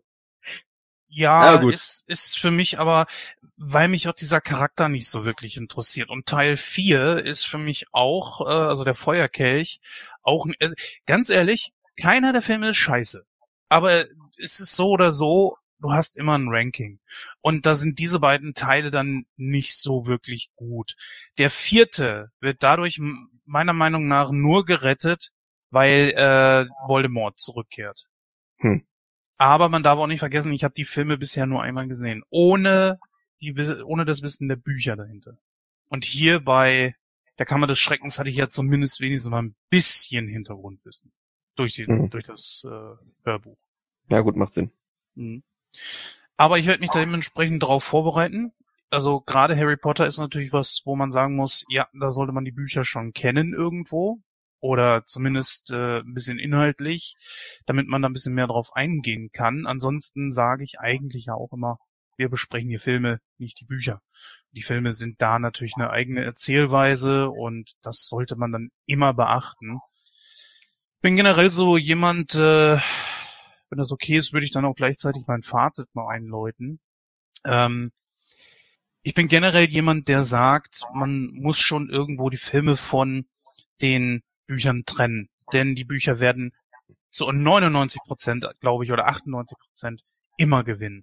Weil du hast deine eigenen Vorstellungen, dein Hirn hat immer die Möglichkeit, äh, sich seine eigenen Vorstellungen davon zu machen, wie etwas laufen soll, wie die Charaktere aussehen. Du hast eine andere Interpretation, du hast viel, viel mehr Spielraum, um etwas zu beschreiben und das ist natürlich etwas, wo die Filme nicht mithalten können. Die Filme haben da allerdings den Vorteil, sie können visuell natürlich gegenüber dem Buch einiges äh, gut machen. Also wenn ich jetzt zum Beispiel lese, ja, der Basilisk greift jetzt hier Harry an und so weiter, ist es ehrlich gesagt natürlich auf der Leinwand spannender, mir das anzugucken, wie dieses Riesenvieh dann auf den kleinen Jungen losgeht. Ich sage ja, es hat äh, alles seine Vor- und Nachteile und diese sollte man dann, glaube ich, auch immer im Auge behalten. Ähm, bei mir bekommt dieser Film hier satte 85 Prozent. Er ist gegenüber dem ersten Teil äh, um einiges besser. Auch schauspielerisch sieht man, dass da schon ein bisschen was nach vorne gegangen ist. Und äh, er ist gar nicht so schlecht gealtert. Das muss man auch sagen. Der ist ja mittlerweile auch schon wie alt? 18 Jahre jetzt? Mhm. Ja, ne? Mhm. 2002 Mhm. erschienen. Ja. Obwohl ich sagen muss, dass ähm, die Geschichte an und für sich noch mehr hätte gekürzt werden können für den Film. Man hätte mehr weglassen können. Die Geschichte trägt für mich nicht so ganz äh, diese diese Geschichte, äh, diese diese Laufzeit. Ja, ja, 85 Prozent ist aber, glaube ich, eine ziemlich gute Wertung. Ja, Michael? Mm. Ja, gut, äh, ich stimme Jens da auf jeden Fall zu, dass man irgendwo die Filme natürlich auch ganz klar von den Büchern trennen muss. Äh, Dass man da nicht rankommt, ist äh, vollkommen verständlich. Und äh, für mal so schnell reinzuziehen, ist der Film auf jeden Fall gut zu brauchen. Äh, Vieles von der Visuellen ist auch wunderbar gemacht. Ähm, Auch von den Effekten her ist wirklich klasse.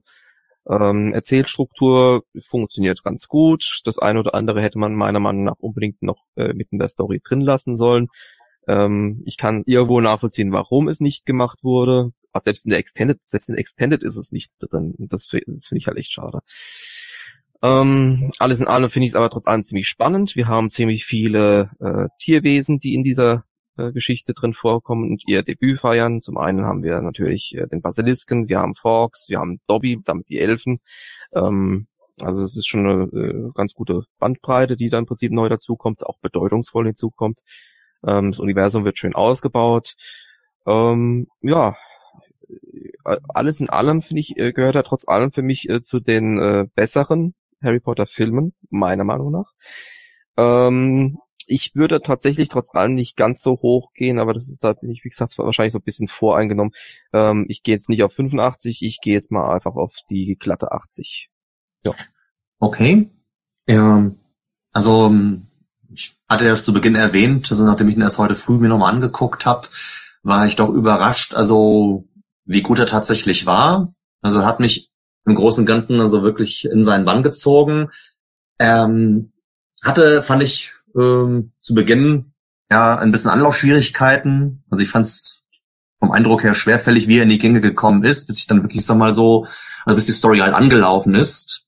Ähm, aber ab dann, wie gesagt, so von ja bis zum Ende halt wirklich also total spannend. Ja, ähm, ja, war ich wirklich geflasht von. Also die einzigen Mankos, die ich ja schon erwähnt hatte, halt eben ja klar der nervige Dobby, der zwar auch eine Schlüsselfigur spielt, aber halt eben dann doch auch ja manchmal ein bisschen wie die Stimmung getrübt hat. Dann halt eben Gilderoy Lockhart, der ja nicht wirklich vonnöten gewesen wäre, ja. Ähm, aber am Rest hatte ich jetzt an sich nichts zu beanstanden. Ähm, nur jetzt so zum Abschluss eine Szene, die ich noch kurz erwähnen möchte, auch weil du Michael ja genau die Tierwesen angesprochen hattest. Ja, dann sehen wir auf einmal einen Aragog, also eine fünf, über 50 Jahre alte Riesenspinne Hm. mit seinen Kindern. Ähm, also erstmal völlig gruselig dargestellt, ja, so die Augen, das ganze Gesicht an sich, ja. Und ähm, der hatte dann keine Skrupel zum Schluss halt eben ja Ron und Harry ähm, von seinen Kindern fressen zu lassen. Hat gesagt, der einzige, den meine Kinder nicht angreifen, ähm, also ist Hagrid, weil bei dem bin ich ja, äh, der hat mich ja quasi in Hogwarts versteckt und eine Zeit lang äh, aufgezogen. Ähm, wo ich mich dann gefragt habe, was geht in Hagrid vor, wusste er nicht, also, dass er damit seine Freunde in Gefahr bringt, wenn er sagt, geht zu den Spinnen, ja. Also, ansonsten, also müsste er dann letztendlich dann zum Schluss kommen, ja, dass Aragog ihn ja auch eigentlich dann hintergangen hat, wenn er bereit war, ja, ähm, Hagrids Freunde einfach dann töten zu lassen. Das ist auch etwas, was, das habe ich ganz vergessen anzusprechen. Nur kurz erwähnt. Das wäre natürlich etwas, da hätte Hagrid sich gefreut. Ja, Mhm. ne, wenn die Kleinen da mal eben die Jungs da töten. Dann hätte ihn die Spinne da auch am Arsch lecken können. Quasi. Mhm. Genau, ja. Ähm, aber ansonsten, klar, Vergleich mit dem Buch habe ich jetzt nicht, aber ist auch jetzt nicht weiter tragisch. Also, weil jetzt da zumindest die Story für mich im Film ausreichend ähm, stimmig rüberkam. Ähm, gelesen habe ich ja nur, wie gesagt, den siebten Band und äh, mal vorweggenommen, wie gesagt, da habe ich natürlich Vergleiche angestellt, dann zu den Filmen und habe auch gesagt, die Aufteilung in zwei Filme hatte ihre Berechtigung, um so viel Möglichkeit runterzubringen, ja. Hätte man wahrscheinlich mit anderen Büchern auch noch machen können, ja. Aber ist ja quasi Tradition Hollywood, dass man immer den letzten Teil einer Reihe halt eben dann ja splittet. Ja, also von mir kriegt der Film auch eine solide 85, was natürlich dann schwer machte, die, die jetzt noch folgen aus der Harry Potter Reihe, noch höher zu bewerten, weil da wird es einen anderen geben, ähm, den ich noch eine Spur besser dann sogar fand. Aber äh, wie gesagt, bis auf die Dinge halt jetzt, die ich angesprochen hatte, gab es doch nicht viel zu kritisieren. Hat mir auch ausgesprochen gefallen. Und äh, wie gesagt, ich habe ja den dritten vor dem zweiten geguckt und dann hinterher bereut, den zweiten schon eher gesehen zu haben. Und im Prinzip bin ich seitdem ja im Harry-Fieber gewesen. Und es gab ja seitdem nicht wirklich einen Film, den ich jetzt schlecht gefunden hätte. Von daher, so, das heißt, wir sind bei einer Summe von 250 geteilt durch 3, 83,3 Prozent. Auf jeden Fall ein solides, positives Ergebnis für den Film. Dann wären wir an sich also für heute soweit durch. Ja, ja, hat mir auf jeden Fall Spaß gemacht, das mit heute, das heute mit euch zu besprechen und dass ich die Ehre hatte, wie gesagt, das hier zu moderieren. Ah. Ich freue mich auf jeden Fall aufs nächste Mal und äh, würde mich einfach an der Stelle schon mal verabschieden, sowohl von euch beiden als auch jetzt von unseren Zuhörern. Und äh, ja, alles Gute und tschüss bis zum nächsten Mal. Ja, Michael überlasse ich dann das äh, Schlusswort. Harry Potter hätte ich nicht gedacht, dass wir die Reihe wirklich mal fortsetzen. Aber gut, was lange wird, wird halt eben gut. Wir kümmern uns jetzt ein bisschen intensiver drum. Und deswegen, äh, ich hoffe zumindest, dass euch das freut. Ich habe es nicht bereut, das Ganze mal irgendwann nachzuholen.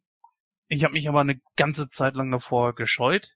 Ich vertrete allerdings, glaube ich, eine Meinung, die nicht so viele teilen würden. Ich finde Fantastic Beasts besser als Geschichte. Es holt mich als Erwachsenen-Fan einfach ein bisschen mehr ab. Gut, da gibt's aber auch erst zwei Filme von. Den zweiten habe ich noch nicht mal ganz zu Ende geguckt bisher. Äh, aber ich kann mir schon vorstellen, dass viele sagen werden, das äh, funktioniert ja gar nicht. Äh, also Fantastic Beasts gegenüber Harry Potter besser finden. Das ja. ja. Aber bei mir ist das nicht selten, dass ich so Nebengeschichten eigentlich irgendwo immer ein bisschen besser finde. Es gibt ja zum Beispiel Golden Girls, die Serie, und ich fand eigentlich irgendwo Golden Palace irgendwie ein bisschen besser. Ich weiß nicht warum. Ich habe dafür einfach so ein, so ein Fable, keine Ahnung. Vielleicht wegen der Andersartigkeit. Weiß ich nicht. Ist aber auch nicht so wichtig. Damit will ich euch jetzt nicht äh, weiterhin langweilen. Auf jeden Fall sage ich mal Tschüss, bis dann. Es hat heute wirklich viel, viel Spaß gemacht und äh, bis demnächst. So, und ich bedanke mich natürlich bei euch beiden ebenfalls nochmal und auch natürlich bei den Zuhörern. Äh, hat wieder sehr viel Spaß gemacht, war ein reger Austausch und äh, ich bin mal gespannt, wie es beim nächsten Mal weitergeht. Und äh, immer dran denken, Monster sind miserable Haustiere. Bis zum nächsten Mal. Tschüss.